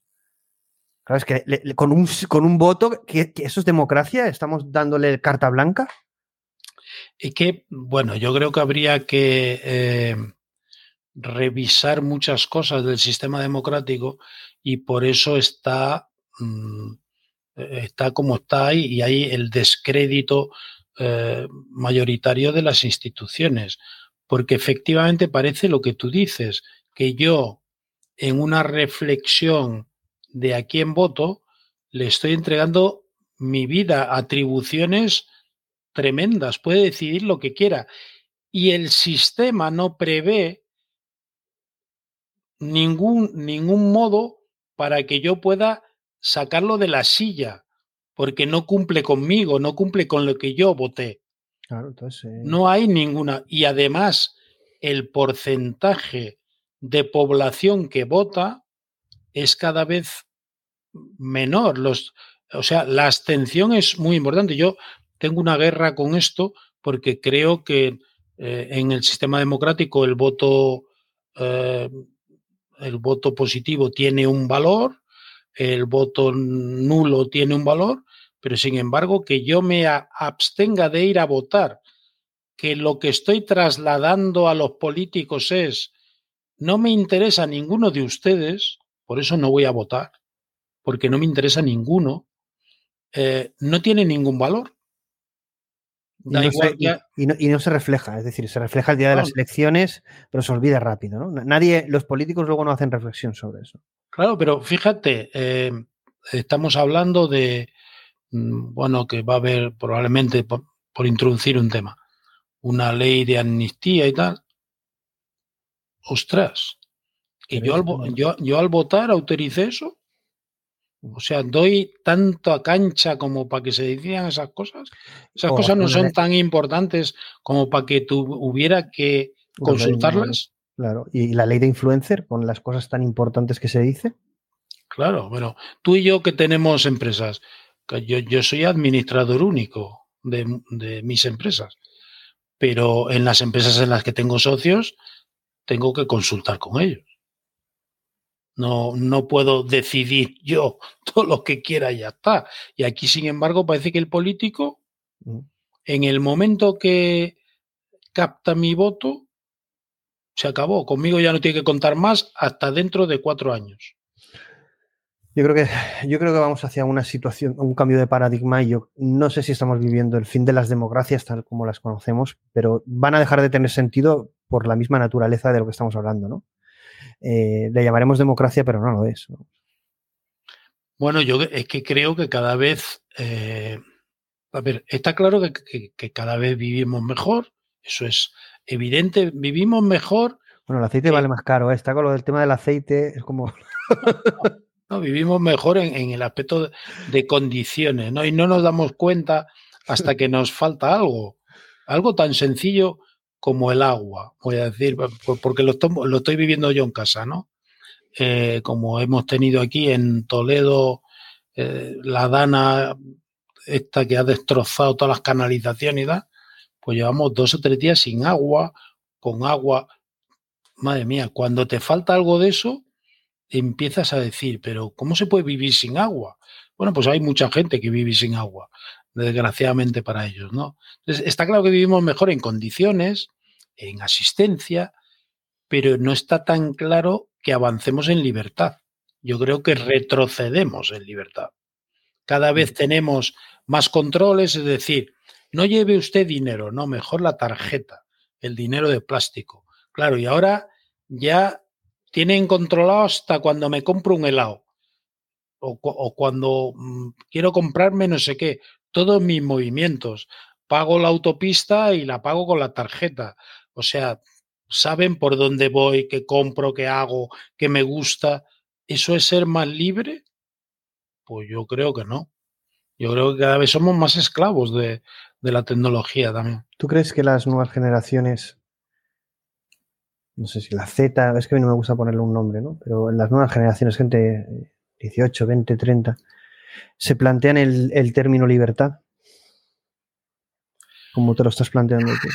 Eh, a ver, yo no, no, quiero ser injusto porque en la juventud tenemos, eh, tenemos chavales espléndidos que estudian y tal, pero es verdad que tenemos un montón de acomodados que no han pegado un palo al agua ni piensan pegarlo y este mundo en el que vivimos les viene muy bien. Porque yo le decía un día a un compañero que estábamos hablando de mis hijos, de los suyos, y yo le decía, digo, mira, hay una cosa que es dramática y es que hemos enseñado a nuestros hijos a ser independientes en nuestra casa y con nuestros recursos. Es difícil que uno crezca si no tiene que buscar si no tiene la necesidad de em, tener su vida. La diferencia entre generaciones como la tuya, como la mía, para ti, tú eres más joven, es que nosotros perdíamos comodidad para ganar libertad. Y ahora prefieren vivir con comodidad y aunque no tengan libertad. Que incluso. pero que después la tienen. Porque después están en casa de papá que es mm. la, pensión la paca, donde hacen lo que les da la gana, no contribuyen en nada, con lo cual son libres eh, para hacer la vida que quieren. Mm, ayer hice, difícil. Me acuerdo que ayer hice una reflexión que yo creo, bueno, fue quizá un poco salida de tono, eh, se me fue quizá un poquito ahí, pero bueno, tampoco fue una cosa. Pero te la voy a describir quizás es el mundo al que vamos y también eh, ese mundo digital, inteligente, esas nuevas generaciones con eso, ese ocio, esas plataformas digitales, videojuegos. Eh, como decía Yuval Harari, lo único que necesitamos para controlar la, la sociedad va a ser videojuegos y drogas. Y mm. bueno, lo que se planteaba era lo siguiente, dice, mira, es que eh, bueno, hablábamos de crear personajes digitales, ¿no? Porque era una empresa que hacía cine personalizado a partir de tus emociones. Leía tus emociones y era a través de una cámara y era capaz de generar contenido a partir de ello. Dice, tú imagínate que hay mucha soledad en nuestra sociedad, ¿no? Claro, entonces vamos a poder generar un producto que tú puedas estar en casa, llegas a casa y a lo mejor no ves una película el fin de semana solo, sino que miras a tu derecha y tienes un holograma comiendo palomitas contigo y yo reaccioné, si esta sociedad, por tener un holograma al lado, comiendo palomitas de una chica mona, un chico mono, de lo que quieran, se sienten más felices, hay que ser gilipollas. Fue una expresión un poco no apropiada. ¿Tú qué piensas de esa realidad tan tecnificada, tan digital, tan inteligente, tan humana virtual, pero que en definitiva lo que esconde es una gran verdad y es que somos unos imbéciles felices? Eh, a ver, yo, yo creo que las grandes compañías tecnológicas han dado con el punto clave. ¿Cuál es el punto clave? Que somos unos vagos por naturaleza. Entonces, ya procuran ellos facilitarlo todo para que no tengamos que hacer ningún esfuerzo. Entonces, yo quiero leer un libro, no, yo prefiero sentarme en el sofá con las palomitas, como tú dices, con el holograma al lado y que los dos juguemos a la, a la Play. Esto es el mundo que yo quiero perfecto, sobre el que se va a basar el progreso de la humanidad, ¿no? Eh, y el caso, y la, imagen que lo, lo, refleja muy bien, ese caso en concreto es la película Blade Runner, Blade Runner, perdona, la segunda parte, que él llega a casa de un holograma que es Ana de Armas, guapísima, ¿no? Y le hace la cena y está ahí eh, conversando. Claro, claro.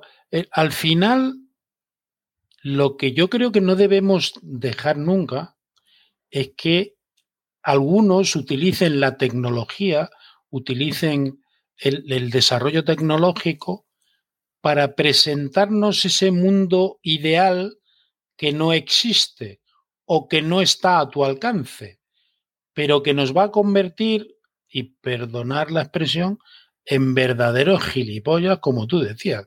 Es decir, vamos a ver, chaval, tú llegas a casa de trabajar y vas a tener ahí a Claudia Schiffer a tu lado. Pues no, convéncete que en la vida real eso no te va a ocurrir. Pero claro, si viene esta empresa y me diseña a una Claudia Schiffer de, digo Claudia Schiffer porque aquí no me vayan a, a crujir ahora con feminismos. Eh, si me presenta a una tía que es a una mujer, que es la mujer de mis sueños, y me la ponen ahí al lado sentada, yo voy a decir que esto es bueno, pero que no es bueno, que te están generando un sueño irreal. Y la, la tecnología que utilizan muchas de estas empresas es para generarnos una situación irreal, que no es cierta, pero que no Bueno, has, has, visto los anuncios, eh, Jorge, ese, eh, eh, Apple, ese casco de realidad virtual Vision Pro que sale en enero-febrero, que valdrá 3.500 y lo comprará muy poca gente. Pero es que los anuncios están los niños corriendo y el tío con el casco vamos a ver, estate con los niños, con tus hijos, no estás con el casco. Quítate el casco, idiota, y atienda a tus hijos, que es lo que tienes que hacer. Entonces, claro, pero es que hay mucha gente. Eh, pero es que el producto que busca esa sociedad es esa felicidad irreal. Claro. Yo, vamos a. ¿Cómo se titulaba eh, esa mm, peli? No sé si te acuerdas.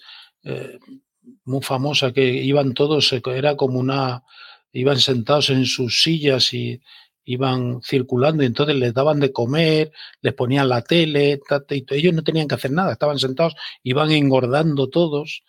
Este es el mundo hacia el que vamos. Un mundo en el que tú no tienes que hacer ningún esfuerzo, tú no tienes que hacer. Mira, yo el otro día, em,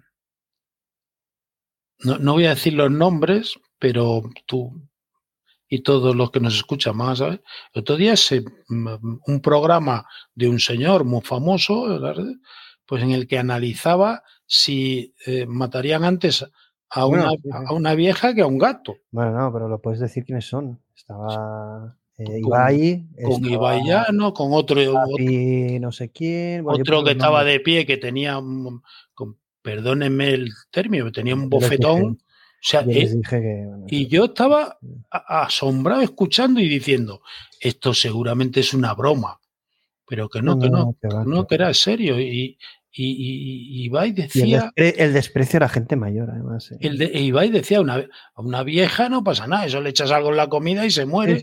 pero bueno, es que yo en un mundo real, perdónenme, al terminar la frase te llevas un bofetón por estúpido. Y después lo mismo visitas al psiquiatra que te hace falta. Pero ahí, ahí, me voy a meter un breje que no tenía, pero bueno, como me da igual. Es decir, yo ahí hacía la pregunta. Se lo he hecho a gente conocida, ¿no?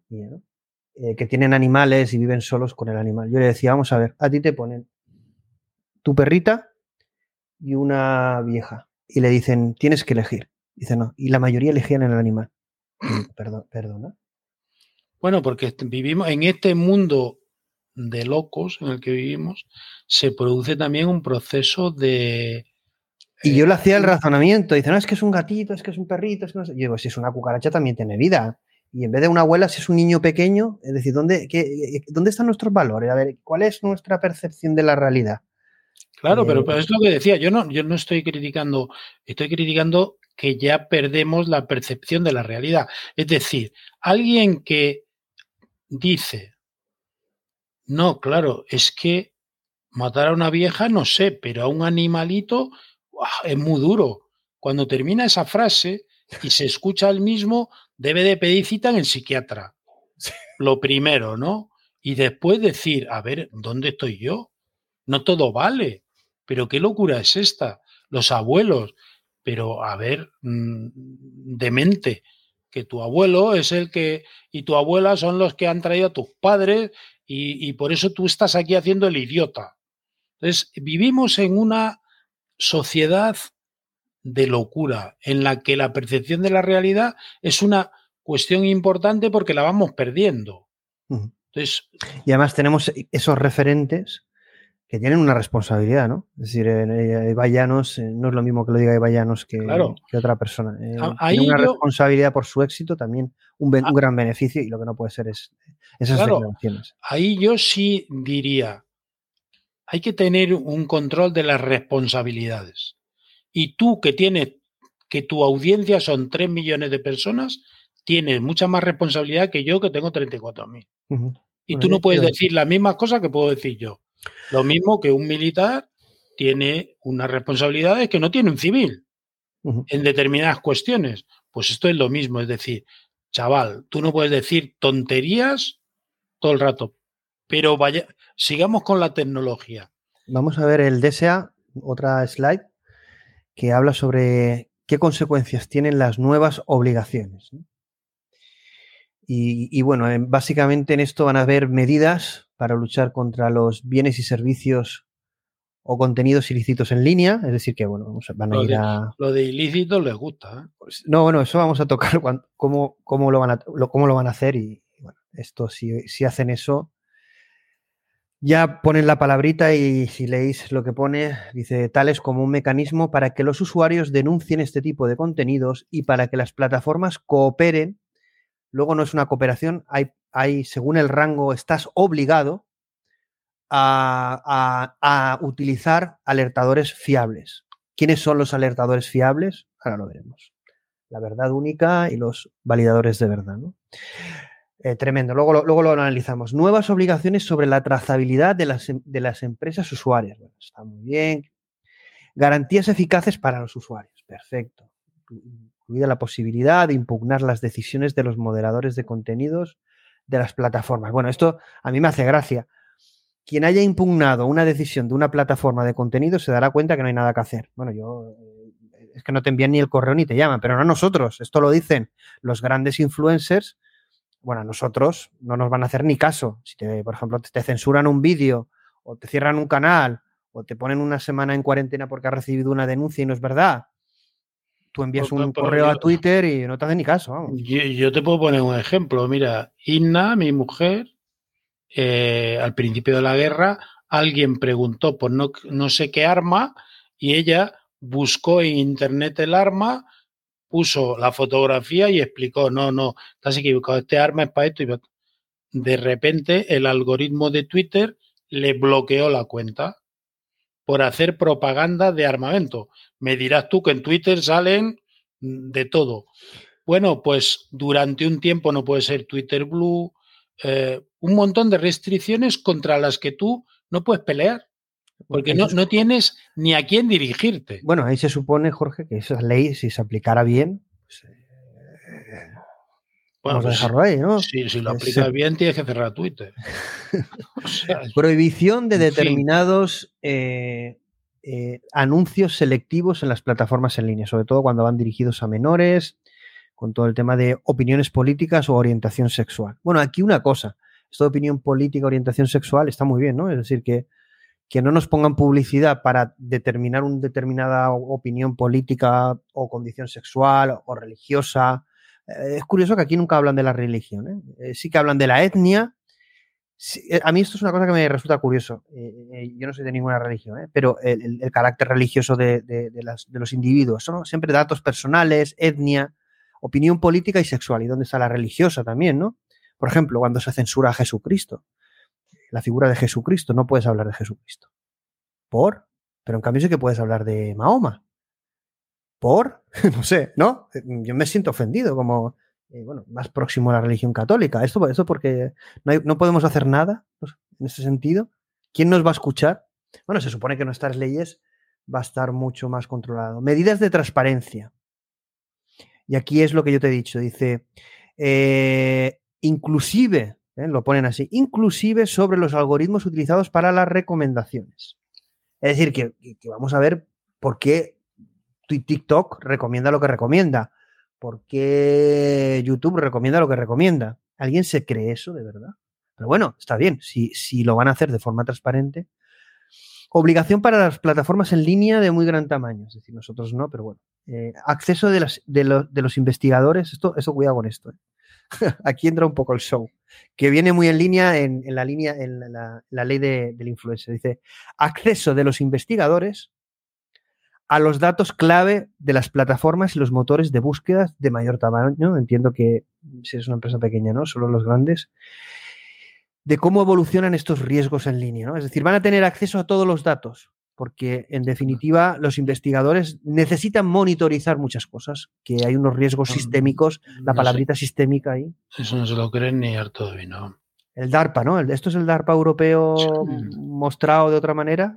Bueno, está, está, vendido, esto no lo lee ni Dios, pero bueno. Te van a mostrar a ti lo, todos los datos de los motores de búsqueda. Bueno, a los investigadores, sí, no, acceso de los investigadores. No, no, si me refiero a los investigadores, sí, sí. Igual que se les da acceso a la documentación secreta y demás, pues, pues no. Claro, pues hay parte que no, no vas a tener acceso, con lo cual esto es una, Dice, estructura de supervisión adecuada a la complejidad. Bueno, esto, esto, esta frase yo creo que es de la misma persona que de lo de la sistémica o las frases anteriores, porque hay que leerla tres veces para entenderla. Dice, estructura de supervisión adecuada a la complejidad del ciberespacio. Dice, los países de la Unión Europea desempeñan el papel principal con el apoyo de una nueva Junta Europea de Servicios Digitales. En el caso de las plataformas de muy gran tamaño, la Comisión se encargará de la supervisión y ejecución.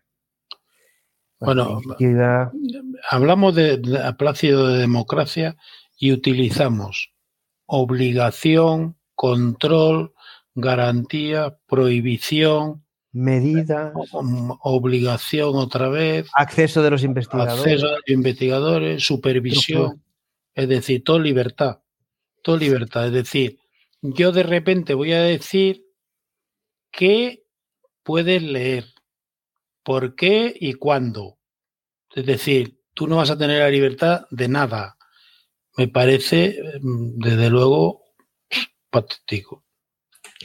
Y aquí, bueno, realmente para quien tenga curiosidad, en más de 100 páginas existe la versión del reglamento que yo no me la he leído completa, eh, casi que tendríamos que hacer otro programa, eh, cada, donde se, en español están todos los idiomas, eh, se pueden ver esta, estos reglamentos eh, según el, rango en el que estés en español, ¿vale? Tenéis el link aquí, quien, quien tenga curiosidad lo podéis buscar, ¿vale? Está en, en español, lo podemos buscar. Y aquí, esto es uno de los puntos.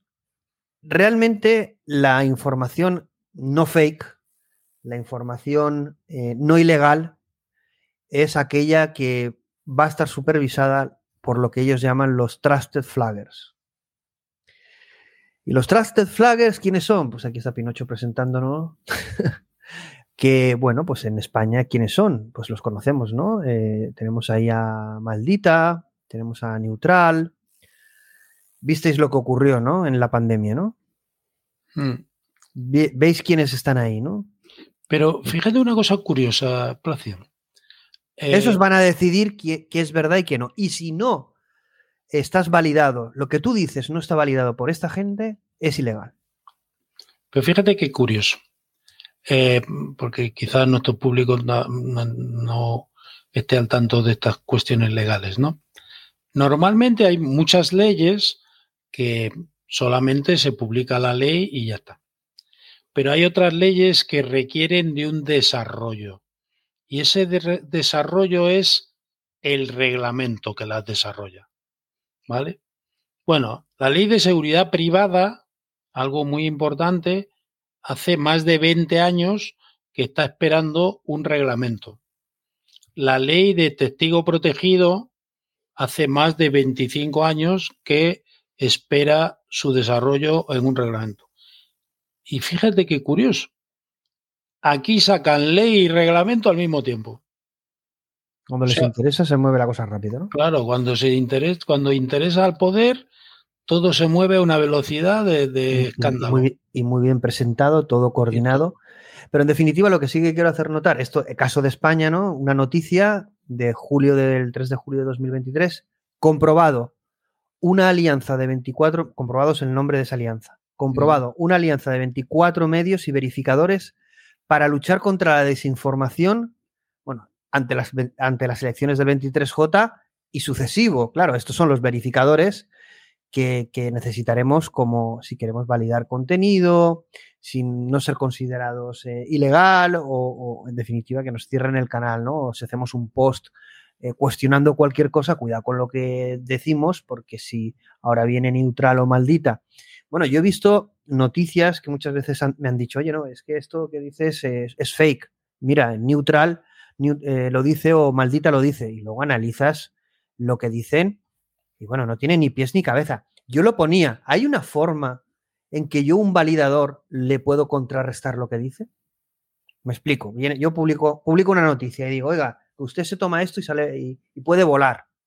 ¿Vale? Y ahora viene el validador y me dice, no, eso no es verdad, usted se toma esto y no puede volar. Pero bueno, yo, tendré que poder debatirlo, ¿no? O, lo que digan eh, los validadores acabó. Como la iglesia. Pum, pum, verdad absoluta. Palabra de Dios. Pero, pero además, eh, a ver, yo hay cosas mm, en la que tengo en el centro, ¿no? Bueno, y aquí TV3, como comprobado TV3, ¿sabes? Bueno, tela marinera, bueno. Claro, neutral. Mm, eh, a ver, ¿quién comanda este esta historia? La comanda una periodista que, que hasta hace poco estaba con su marido en la sexta, en un mismo programa, eh, y de repente ahora se ha convertido en la presidenta o la CEO de una agencia de verificación en una cadena manifiestamente volcada hacia un extremo. Entonces, ¿qué capacidad de verificación? O sea... Independiente tiene ninguna. Claro, pero eh, sobre todo, ¿quién ha nombrado a esta señora? O sea, las agencias de verificación se Yo ahora mismo, Plácido, tú y yo, venga, vamos a montar una agencia de verificación. Pero, ¿por qué? ¿Qué, somos nosotros? ¿Qué, garantías hay de que eh, seamos... Sí, venga, cogemos un experto en salud o dos, otros en, cada área, desde la ciencia, de la tecnología, sociedad, política. pero que tú coges dos expertos que hay 200.000.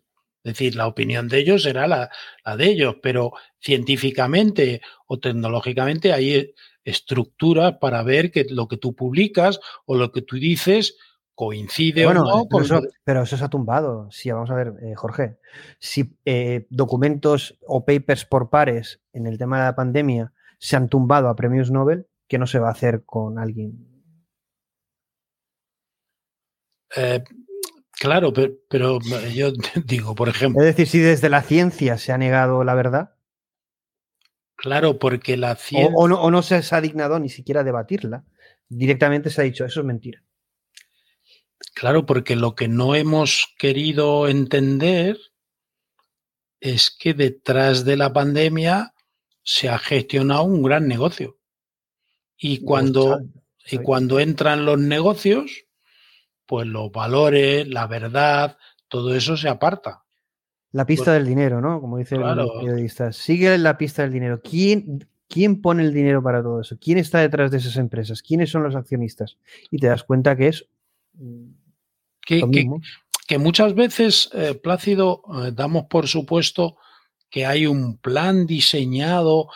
No, no, que, que es mucho más grave, es que no es ni así. Es decir, el plan es ganar dinero y lo demás se va parcheando sobre la marcha no hay un plan desde el principio. Bueno, yo creo, yo creo que hay gente preparada. Eh, vamos, eh, el dinero compra el mejor talento seguro ah, y tendrán un, buenos planes aparte de para ganar dinero para que todo eso tenga una continuidad. Sí, pero a lo que me refiero es, eh, venga, ponemos tres vacunas, tres dosis, cuatro, pero que eso no está gestionado desde el principio. Es decir, eso es algo que aparece sobre la marcha y que es más dinero todavía. Y entonces lo tengo que hacer coincidir pues con documentos científicos, con, todo. ¿Por qué? Porque al final es dinero, nada más. Como casi todo en la vida, ¿no? Bueno, has dicho una palabra maldita, no sé si eh, a nosotros nos censuraron, Jorge, un programa a ti y a mí en, en X-Hub. Bueno, el directo no lo borraron de YouTube y el podcast tampoco. Pero vamos, sí que recibí la notificación, entiendo, porque hablamos de muchas cosas. Ese programa de El Gran el Invierno, de Great Winter, Y lo tenemos eh, bloqueado en el normal, en el directo sí que está, ¿no? Pero sí que es verdad que recibí una notificación en plan, como vuelvan a hablar de una notificación más, tumbamos el canal. Pero, pero, pero, ¿por qué yo no puedo decir lo que pienso? A partir de ahí me escucharán. No, eh, hice la pertinente reclamación y, bueno, lo que les pedí es que me dijeran exactamente qué habíamos dicho. No, no te dicen nada. digo, usted me está tocando ya los cojones. Poco. Mejor ni reclama. Y lo que vamos, yo creo que hay una cosa que tú además has comentado en la charla al principio, y es la centralización de poder. Ya decían los griegos, ¿no? Eh, que, al final el ser humano es eh, corrupto de por sí, que daba igual el sistema político, ¿no? Que los habían probado todos y que el problema no era el sistema, sino el problema era el ser humano, ¿no? Y que sí que sabían una cosa, habían aprendido una cosa, que era que contra más concentración de poder, más corrupción. Yo estoy de acuerdo totalmente. Y entonces, bueno, ahí yo hacía la pregunta que hicimos un programa con, eh, que era que la, guerra de la descentralización o de la centralización, y, hacemos esa pregunta, ¿no? ¿Es la descentralización la clave del futuro de la nueva humanidad? Y bueno, luego, luego el otro día me pusieron, pero no quise entrar, y la verdad es que hay, veces que ya de tanta cosa no contesto, ¿no? Pero me, me pasaron una noticia cuando en LinkedIn sobre, era eh, estábamos hablando de la Agencia de Supervisión de la Inteligencia Artificial en España, y yo comentaba que lo que se debía hacer era una descentralización, un comité de expertos eh, elegido, etc. Y me ponían un link de una noticia de, Yolanda, eh, la de más, la de eh, Yolanda Díaz, creo que ¿no? Sí. que hablaba que sí, que ellos apoyaban la descentralización, que en vez de estar en Madrid, estaría en Galicia. Eso, es, Eso es la descentralización. Pues no, lo has entendido, no lo has entendido tú muy bien. Eso es la galleguización. no, ¿sabes qué pasa? Que. Digo, qué nivel, eh, por Dios, de verdad, que esto es imposible, macho. Lo que, lo que no debemos. Hay algunas claves del poder que yo creo que no deben de olvidarse nunca. Una, que el poder es ansioso, quiere cada vez más poder. Eh, y nunca es en beneficio del, ciudadano, es en beneficio de los que tienen el poder. O sea, para el poder, eh, adquirir más poder significa tener menos problemas. Es decir, ¿qué me generan a mí los críticos? Problemas. Porque no puedo contestarles, porque no tengo mm, eh, la capacidad de rebatirles. Entonces, ante la incapacidad de rebatirles, lo mejor es eliminarles. Así no tengo que rebatirles. Y esto se ve gráficamente en una mm, rueda de prensa en el eh, Congreso de los Diputados o en cualquier sede mm, de este tipo, que es yo, venga, ahora preguntas. Llega el, el toca cojones, que lo hay, y dicen, cortale el micrófono, ese no le contesto. Es decir, contesto lo cómodo, a quien yo quiero. O cuando me han hecho tres preguntas y veo que se me está complicando la historia, cierro la carpeta y digo, hasta luego, deberíamos de exigirle, porque para eso les pagamos, ¿vale? Pero mm. después hay otra clave muy importante que no debemos de perder nunca, que es, casi nunca se hacen instituciones porque su función se necesite, sino que se generan instituciones para colocar gente. Chiringuitos. Después ya le buscaremos el contenido. Entonces, este, esta agencia es el típico chiringuito. Es decir, yo genero una agencia y ya tiene cinco o seis directivos, 17 administradores, ya tengo un chiringuito montado. ¿Va a ser eficaz o es lo que el público quiere, el ciudadano quiere? No, pues si eso no importa. Si eso no importa, yo ya tengo montada mi agencia. Mi... Bueno, y, la sociedad no, percibirá esa noticia ni, ni, la sabrán. Eso no sale ni en los medios de comunicación ni. Eh, pues tú imagínate el ciudadano medio que le importa la ley de mm, que van a controlar, a controlar la inteligencia artificial. Bueno, pues sí muchos ciudadanos. Muchos dirán que sí, dirán que sí. Claro, mejor, porque si como yo no entiendo esto, porque A ver si va a venir un Terminator, aquí va a empezar a claro. gente. Es una pena, pero es así. Nosotros, yo, yo decía, yo creo que ayer, no sé quién me llamó y le decía, digo, a ver, nos quejamos todos de que nos controlan. Es decir, yo veo algunos expertos en, en geopolítica y en, no quiero decir nombres para no enfadarme otra vez, y veo que dicen, las multinacionales nos controlan. El poder, no, vale, sí, venga, chaval, perfecto. ¿Y qué más? ¿Qué vamos a hacer? ¿Cuáles son las soluciones? Estamos eso, lo, eso lo preguntaban en el. En, en Eleni es un. La, hemos tenido en Xtol, que está especializada en temas legales y de inteligencia artificial, ¿no? Y publicó esta noticia de, de Calviño de, de, la, de, la, Agencia de Supervisión de Inteligencia Artificial. Y en el debate que se produjo en los comentarios, hubo alguien que dijo, eh, yo también lo comenté, ¿no? Tenemos que hacer algo, ¿no? Pero ¿qué, se puede hacer, Jorge? Bueno, yo, yo creo que lo que se puede hacer, eh, y lo que voy a decir, pues igual algunos se pasma, es movilizar mucho más a la sociedad. O sea, todo lo que hacen es porque la sociedad es pasiva, absolutamente pasiva ante todo. Nos da igual todo. Y deberían de moverse, de movilizarse. Eh... Darse cuenta que hay una sociedad reactiva. Claro. Por lo tanto, ya no tienen esa libertad absoluta, eh, barra libre para todo. ¿no? Porque hay una sociedad que como hacen ellos con los contenidos, vamos a hacerlo nosotros también con ellos. Y esa sociedad no existe, porque está como muy eh, en esa sociedad de ocio, ¿no? en esa sociedad de la, en busca de la felicidad arquetípica en este mundo digital, ¿no? que es como humo, ¿no? nunca llega y cuando llega no te hace feliz. Claro, fíjate, es que no recuerdo ahora cómo se llama el, el, politólogo estadounidense que generó la, la ley de, ¿cómo se llama? Eh, la resistencia eh, no violenta, que era que se ha aplicado en numerosas revoluciones y que se aplicó en Cataluña. Eh, entonces, eh, basa, toda su teoría en algo que es eh, una idea realmente sorpre sorprendente, pero que no lo es. Dice, ellos hacen las cosas porque les obedecemos. Si dejamos de, de obedecerle pacíficamente, les quitamos el poder porque su poder es que nosotros le, les obedezcamos, ¿no? Entonces, ¿qué tiene? Yo creo que hay que generar mucho más movimiento social, que realmente la sociedad, que es la que forma un país, eh, esté implicada en todas estas cuestiones eh, que, no, que no se implica habitualmente. Dice que, bueno, eso, Gerger, entiendo que las revoluciones pacíficas vienen de Gandhi, antes de Tolstoy y de hecho antes de, antes de Jesús. Entiendo también que Jesús fue un gran revolucionario humano en ese sentido.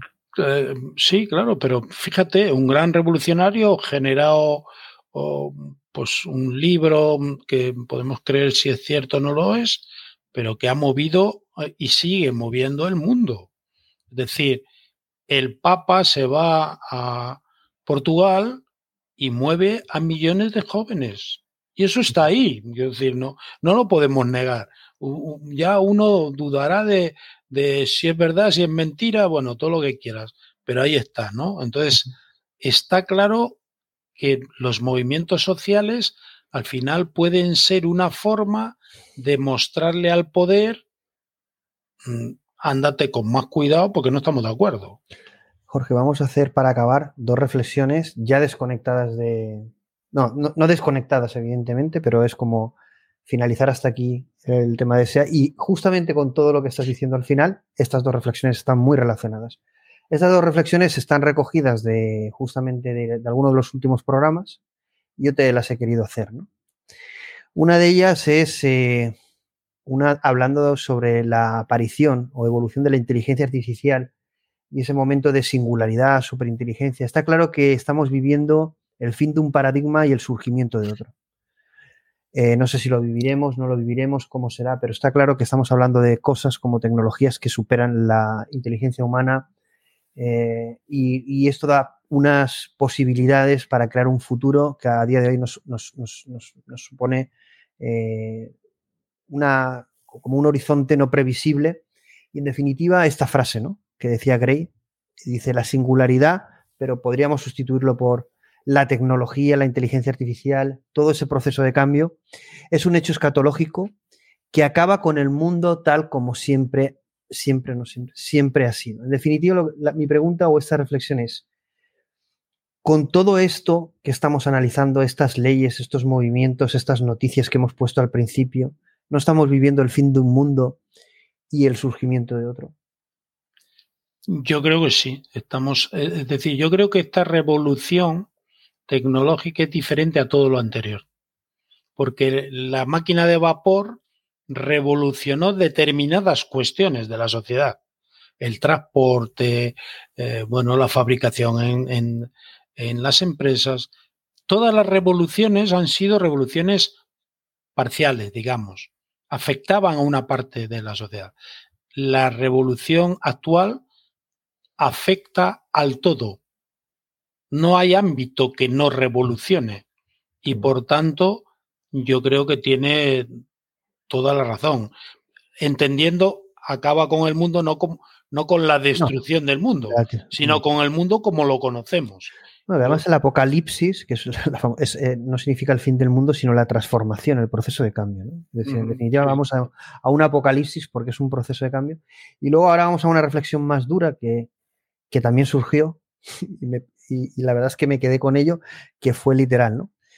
que fue hecha por Chris Meniu, uno de los eh, ponentes hace dos o tres X-Talk, que me quedé un poco a cuadros. La verdad es que es verdad que hubieron unas charlas en verano que en algunos momentos me llegué a emocionar.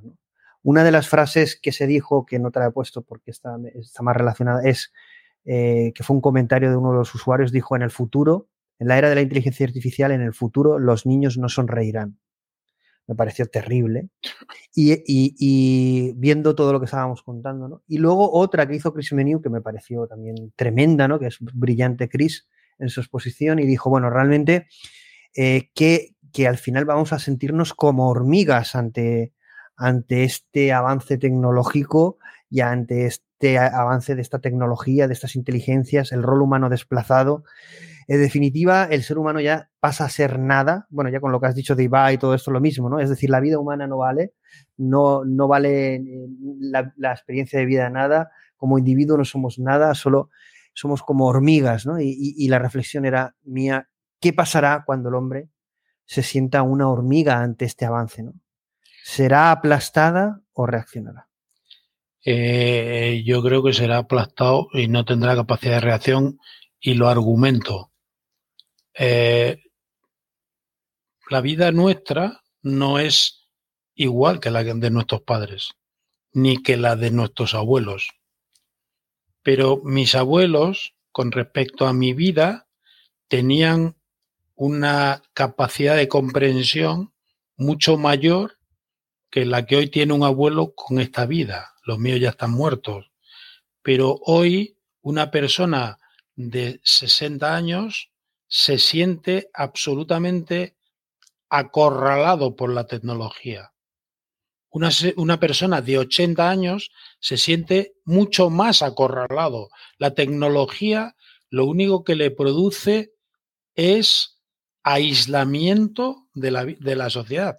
Es decir, siente que no puede hacer nada porque no entiende los teléfonos eh, que utilizamos, porque no entiende un ordenador, yo mm, recuerdo, como lo puedo decir, como, con, mis padres vivían mi, una hermana de mi madre, mi tía Rita, que era una persona sencilla. Entonces, un día le pusimos mi portátil para que pudiera hablar con mi hija por Skype en República Dominicana. Y entonces ella no era capaz de hablar porque no entendía cómo podía estar mi hija en esa pantalla. Y entonces, en vez de hablar con mi hija, me miraba a mí y me decía, es Noemi. Digo, sí, sí, pero habla con ella. Y, pero hablaba conmigo. Me decía, pues, no entendía ni el entorno, ni lo que estaba sucediendo, Pues claro, hoy imagínate a una persona de 80, 85 años que le das un teléfono de los nuestros o un portátil. Están fuera de la realidad. Y todo se maneja sin su consentimiento, digamos. Es decir, mañana instalan una televisión en casa y no es capaz de manejarla porque no entiende el mando, porque ella estaba acostumbrada a una televisión que la encendía y veía los canales. Y ahora tú explícale que tiene que entrar en, en Movistar, en no sé qué, no entiende nada. Pero nada, entonces la tecnología ya está aislando a una parte de los seres humanos. Entonces, requiere, la tecnología va a requerir de una capacidad de comprensión que cuando la pierdas, de una capacidad de asimilación, que cuando la pierdas estarás fuera del mundo, porque ya no podrás hacer nada. Y eso ya ocurre hoy. Eh, como dicen por aquí en el chat, es, cierto, ¿no? He intentado eh, acabar de una forma positiva. Estoy viendo cómo acabarla. Eh, la verdad es que ha sido demoledor en, que vamos a ser aplastados, pero por, otra parte, sí que antes has dicho que tenemos que ser como una sociedad más reactiva, a nivel de individuos lo mismo, tener más conciencia y ser más activos, ¿no? No ser tan obedientes. Y sobre todo yo creo que yo creo que hay una parte porque es verdad que este verano que no hemos parado, eh, todas estas charlas y de forma continuada, yo he visto que tienen un cierto efecto en mí, ¿no? De, de decir, realmente, ¿qué nos espera, no? Porque claro, imagínate, bueno, ahora con lo de las hormigas, pero claro, esto te toca a nivel personal, no es, cualquier charla, no es cualquier cosa, estamos diciendo que somos al final, lo que dice Ibai es que al final somos, vamos a ser aplastados. Yo, yo, yo sí que soy más optimista, yo creo que yo no sé qué va a pasar ni cuándo pasará, pero yo creo que el ser humano reaccionará. Eh, yo creo que la inteligencia artificial y muchas cosas que van a suceder, yo creo que a lo mejor un descenso al abismo, no lo sé, y quizá una travesía por el desierto, pero nos va a hacer recordar que por qué estamos aquí que, y qué nos hace humanos, qué nos hace diferentes a una máquina, a un algoritmo, cuál es nuestro propósito. Y nuestro propósito no es llegar a casa o trabajar y llegar a casa para tener el mejor holograma y creer que estás con Claudia Schiffer.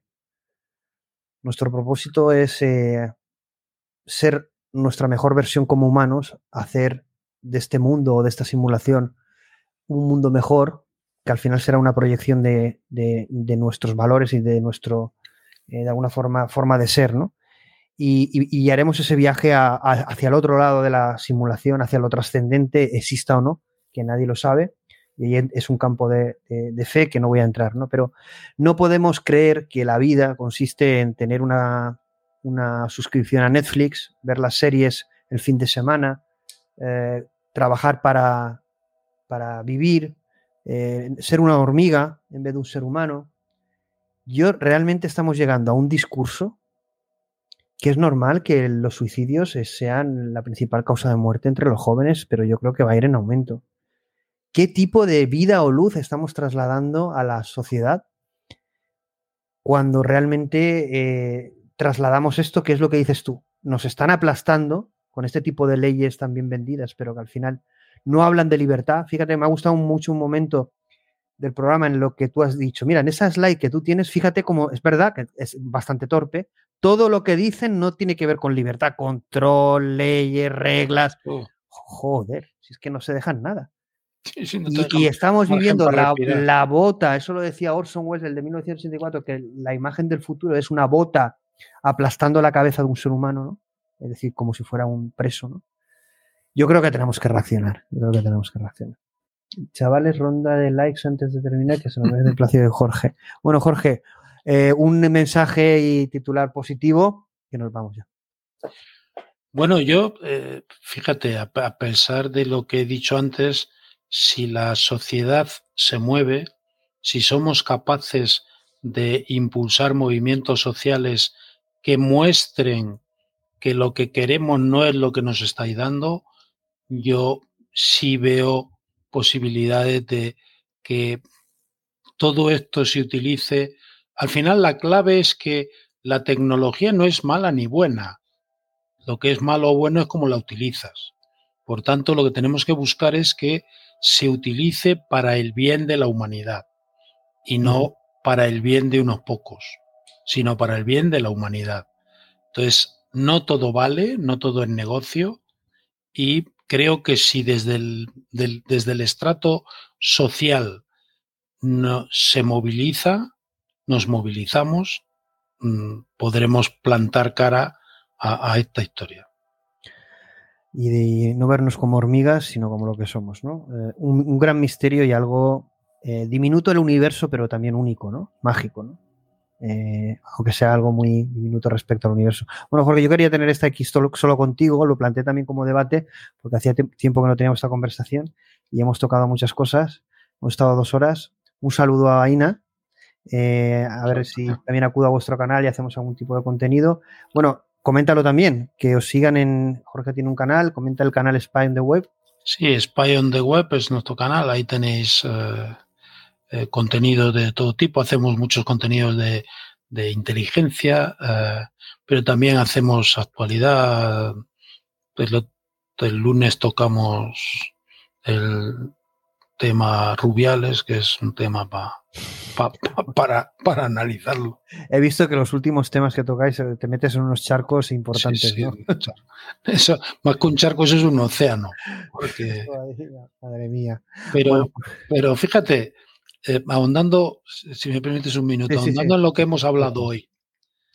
Ese tema, que es un tema que, bueno, está en toda la.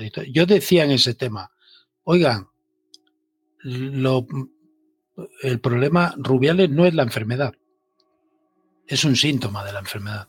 La enfermedad es el sistema. Entonces, si ustedes cambian nombres, pero no cambian el sistema, todo funcionará igual. No cambiará nada. Estás cambiando personas, pero el problema es un problema dramático del sistema. Yo creo que la sociedad española, eh, no hablo del hecho concreto, que yo creo que tenemos todos la misma opinión o la mayoría tiene la misma opinión y es, lo correcto, pero eh, yo creo que sí que ha demostrado que la sociedad española eh, y la clase política española y la, y la periodística. bueno, bueno, es que está mm. todo coordinado, muy gran teatro aplaudido, hay ejecuciones. Sí, sí. Es decir, yo defendía para que veas que yo hacia lo que yo dirigiría los esfuerzos. Oiga, dejemos de seguir las líneas habituales, lo que nos marquen y generemos nuestra propia idea. Es decir, a ver, yo lo resumo fácil. Rubiales se tiene que ir a su casa por impresentable. Y yo mm, en una tertulia me decían, no, pero bueno, a ver, eh, porque le ha dado un beso las feministas y tal. Digo, mira, a ver, le voy a hacer una pregunta y terminamos este debate qué tipo de individuo en una entrega de medallas cuando ganamos una vez el mundial en la historia, le dice a una jugadora nos damos un pico. Pues ya está, no seguimos hablando. ¿De qué me está contando? ya está, es, que no hay más que hablar, es que se alarga el debate. Yo, yo ahí también me, sorprendió también muchas cuentas que seguía y, y yo estoy contigo, es que no hay debate. No, es que no hay ningún debate, se tiene que ir porque no está a la altura del cargo. Y luego a nivel legal, si hay una denuncia, pues que la justicia, no los medios, determinen lo que tengan que determinar. Claro, pero todo, el, resto, todo, el, resto, ha sido un espectáculo, un espectáculo lamentable. Yo he visto periodistas que yo, le he contestado a alguno a, un arriesgo de que me pudiera pasar algo en Twitter, yo he dicho, usted es un miserable. Es un miserable porque está mintiendo. Y está mintiendo con un objetivo, es decir. Pero porque ahí se ha demostrado, Jorge, y a mí me ha pasado porque es verdad que sigue mucha gente. Yo, intento no politizar en el sentido de, bueno, tener mm. una, visión amplia, pero es verdad que esto ya no fue una cosa del hecho en sí, sino es en un bando o en otro, ¿no? Color rojo o azul. No, tú o estás con Rubiales o, contra Rubiales. Y estar en favor de Rubiales es eh, una, ideología y estar en contra y a favor de es otra. Y, no es una, una, cuestión de un análisis objetivo, es una cuestión política.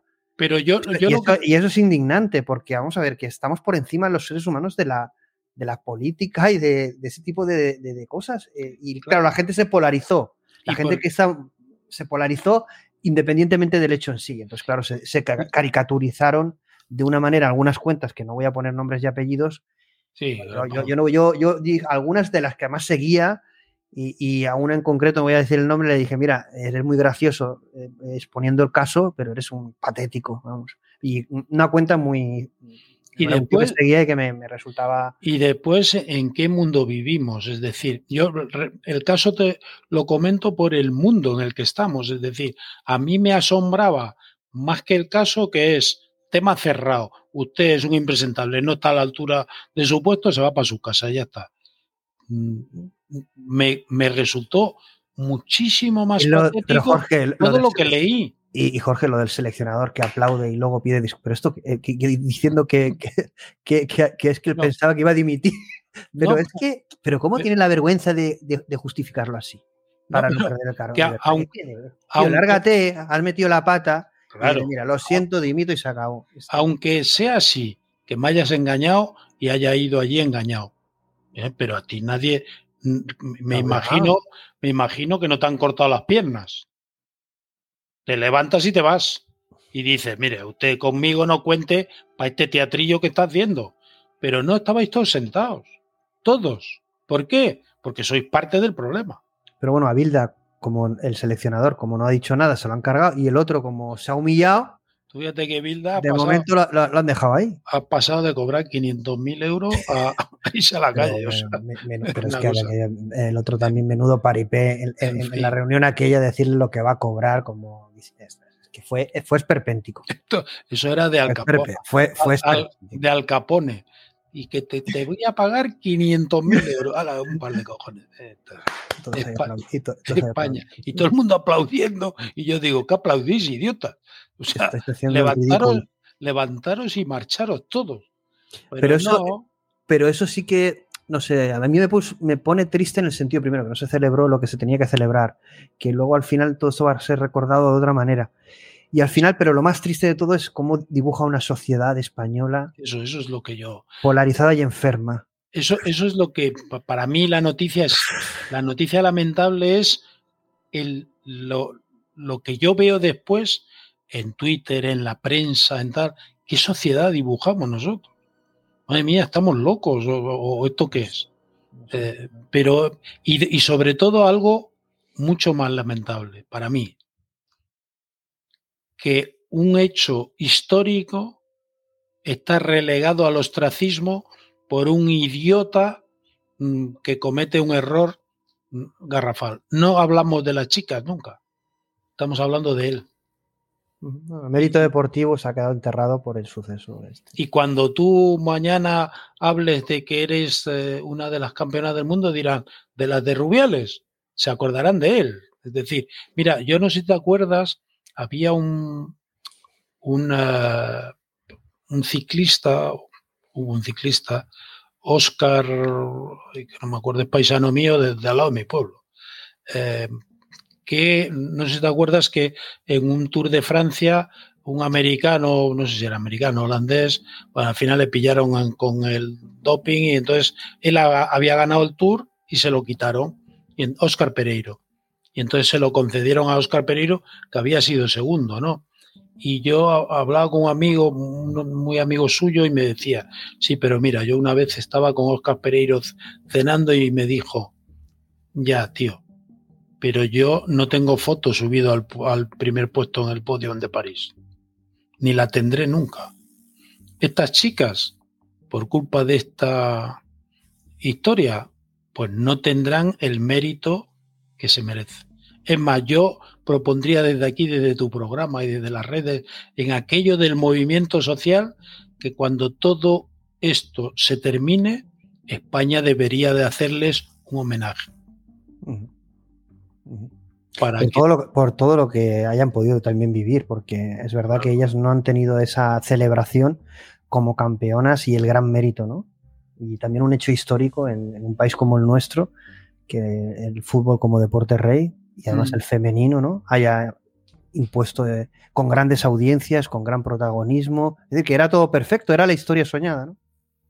Está diciendo Gerger que es un gran ciclista y a los que nos gusta el ciclismo, a mí que me gusta el ciclismo y he practicado cicloturismo muchos años, ahora ya estoy para estar sentado. Pero sí, sí lo recuerdo y además eh, recordar que en tres ocasiones estuvo entre el top ten del Tour, estuvo entre los diez primeros en tres ocasiones hasta que ganó este Tour. O sea, es un ciclista muy poco recordado y un gran ciclista. Bueno, Jorge, ha sido un placer, hemos hablado de todo. Al final, al final también hasta de Rubiales. Te has, te has mojado, me he mojado. Y un abrazo, nos vemos en la próxima. Un abrazo, Gracias. gracias. Un abrazo.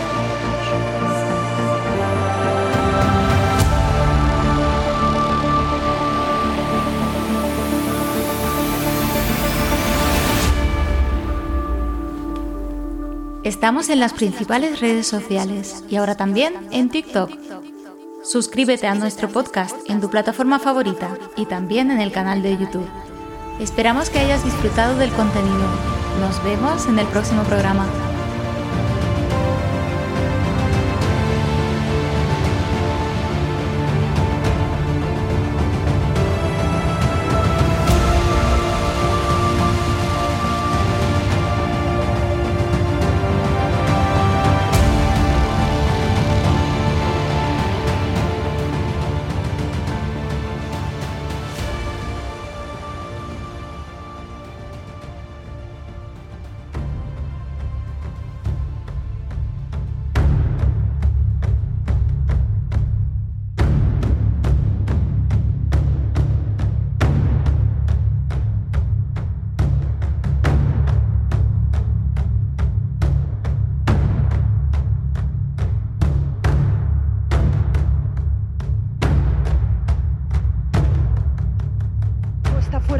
Ley en la vida real, dicen los reguladores de la Unión Europea, también será ilegal en Internet.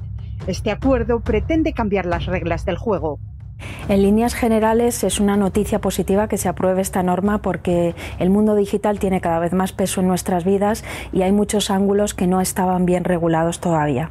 La intención es evitar la desinformación y los contenidos ilegales. En la Unión Europea, todos los intermediarios online, especialmente las grandes plataformas de servicios digitales, estarán supervisados y tendrán que entregar un informe anual. Sin embargo, hay quien cree que esta norma puede ser una nueva forma de control.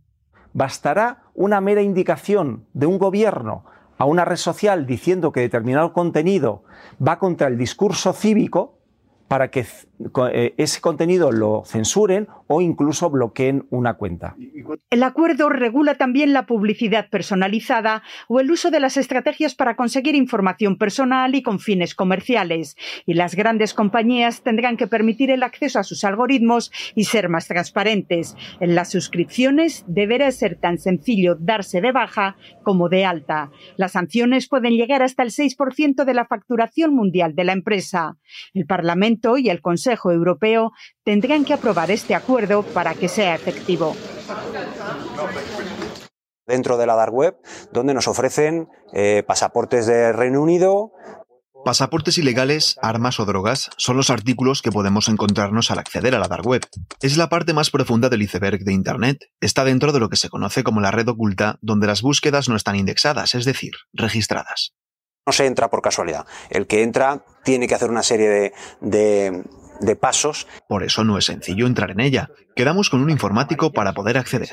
Requiere la instalación de un navegador específico, que es una especie de listado de las diferentes páginas de la dark web donde bueno pues hay actividades de todo tipo por ejemplo bueno pues ofrece diferente tipo de armamento está Walter de calibre 765 pero la dark web no solo sirve para la venta ilegal. En Rusia, después de limitar el acceso a la información, muchos recurren a ella para enterarse de lo que está ocurriendo fuera del país. Twitter o la BBC ya han lanzado una versión para poder acceder desde allí. Envían información a través de la dark web en países donde la libertad de expresión pues está eh, eh, coartada, ¿no? Pues eh, China, Irán, Rusia. Al usar un sistema de encriptado en el que no se sabe quién está al otro lado del ordenador, este espacio se convierte en medio de comunicación seguro.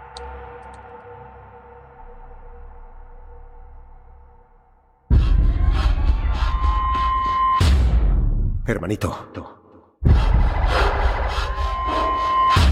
Tienes que elegir bando. Hola, Gabriel.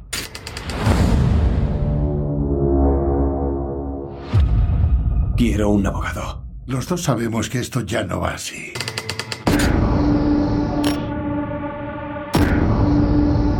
Tienes que decidirte.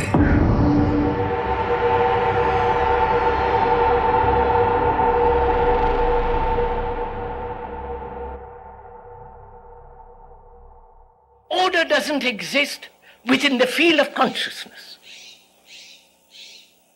If you see that clearly for yourself, then you will ask, how is the mind, which is so disorderly, so corrupt, so petty, shoddy, how is that mind to come upon something totally different, at a different dimension altogether?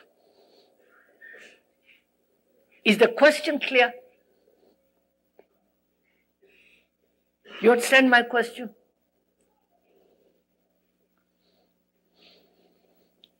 Now, when you put that question to yourself, that is, one lives in disorder. And one sees any form of movement of thought in that field will further disorder. Right? Therefore, one says, how is the mind, which is so chattering, which is so active, which is so endlessly imagining, remembering, contriving, how is that mind to bring order? Hmm? Have you got my, the question clear?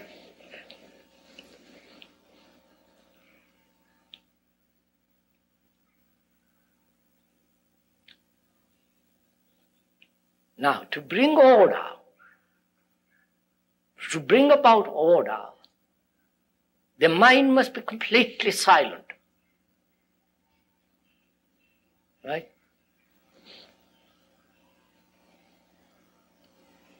And that's where the importance lies of meditation.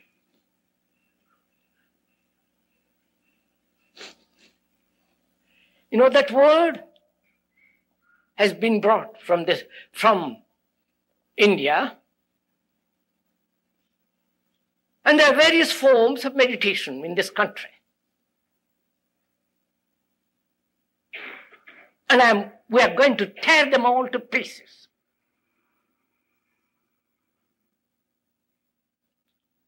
Seeing what is false in all of them.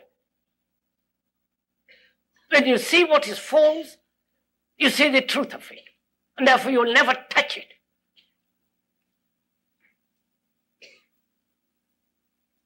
Because the whole idea is mind must be absolutely quiet to bring about order within itself.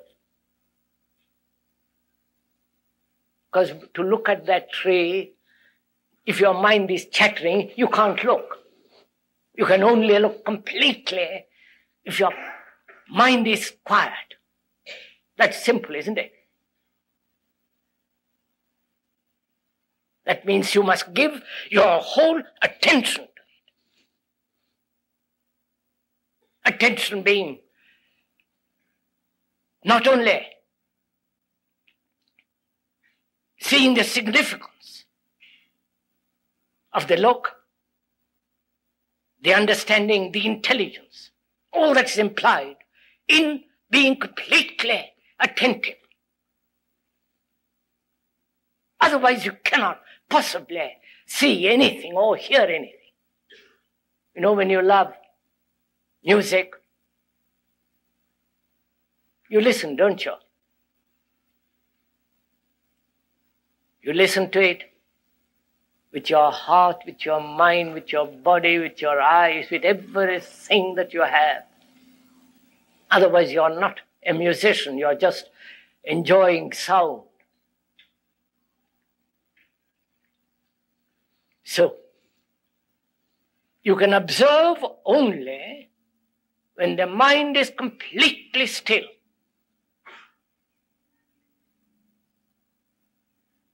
You can see another only when your mind is quiet, when your mind is not filled with images.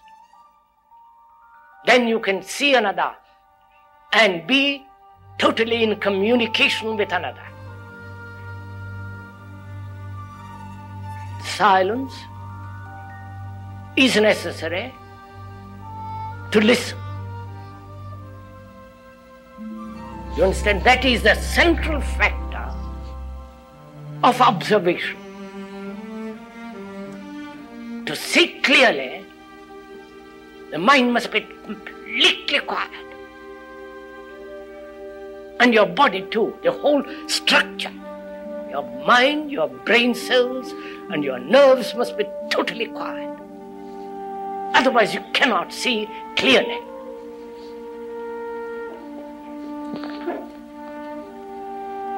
Now, that is the fact which you and I understand it fairly simply.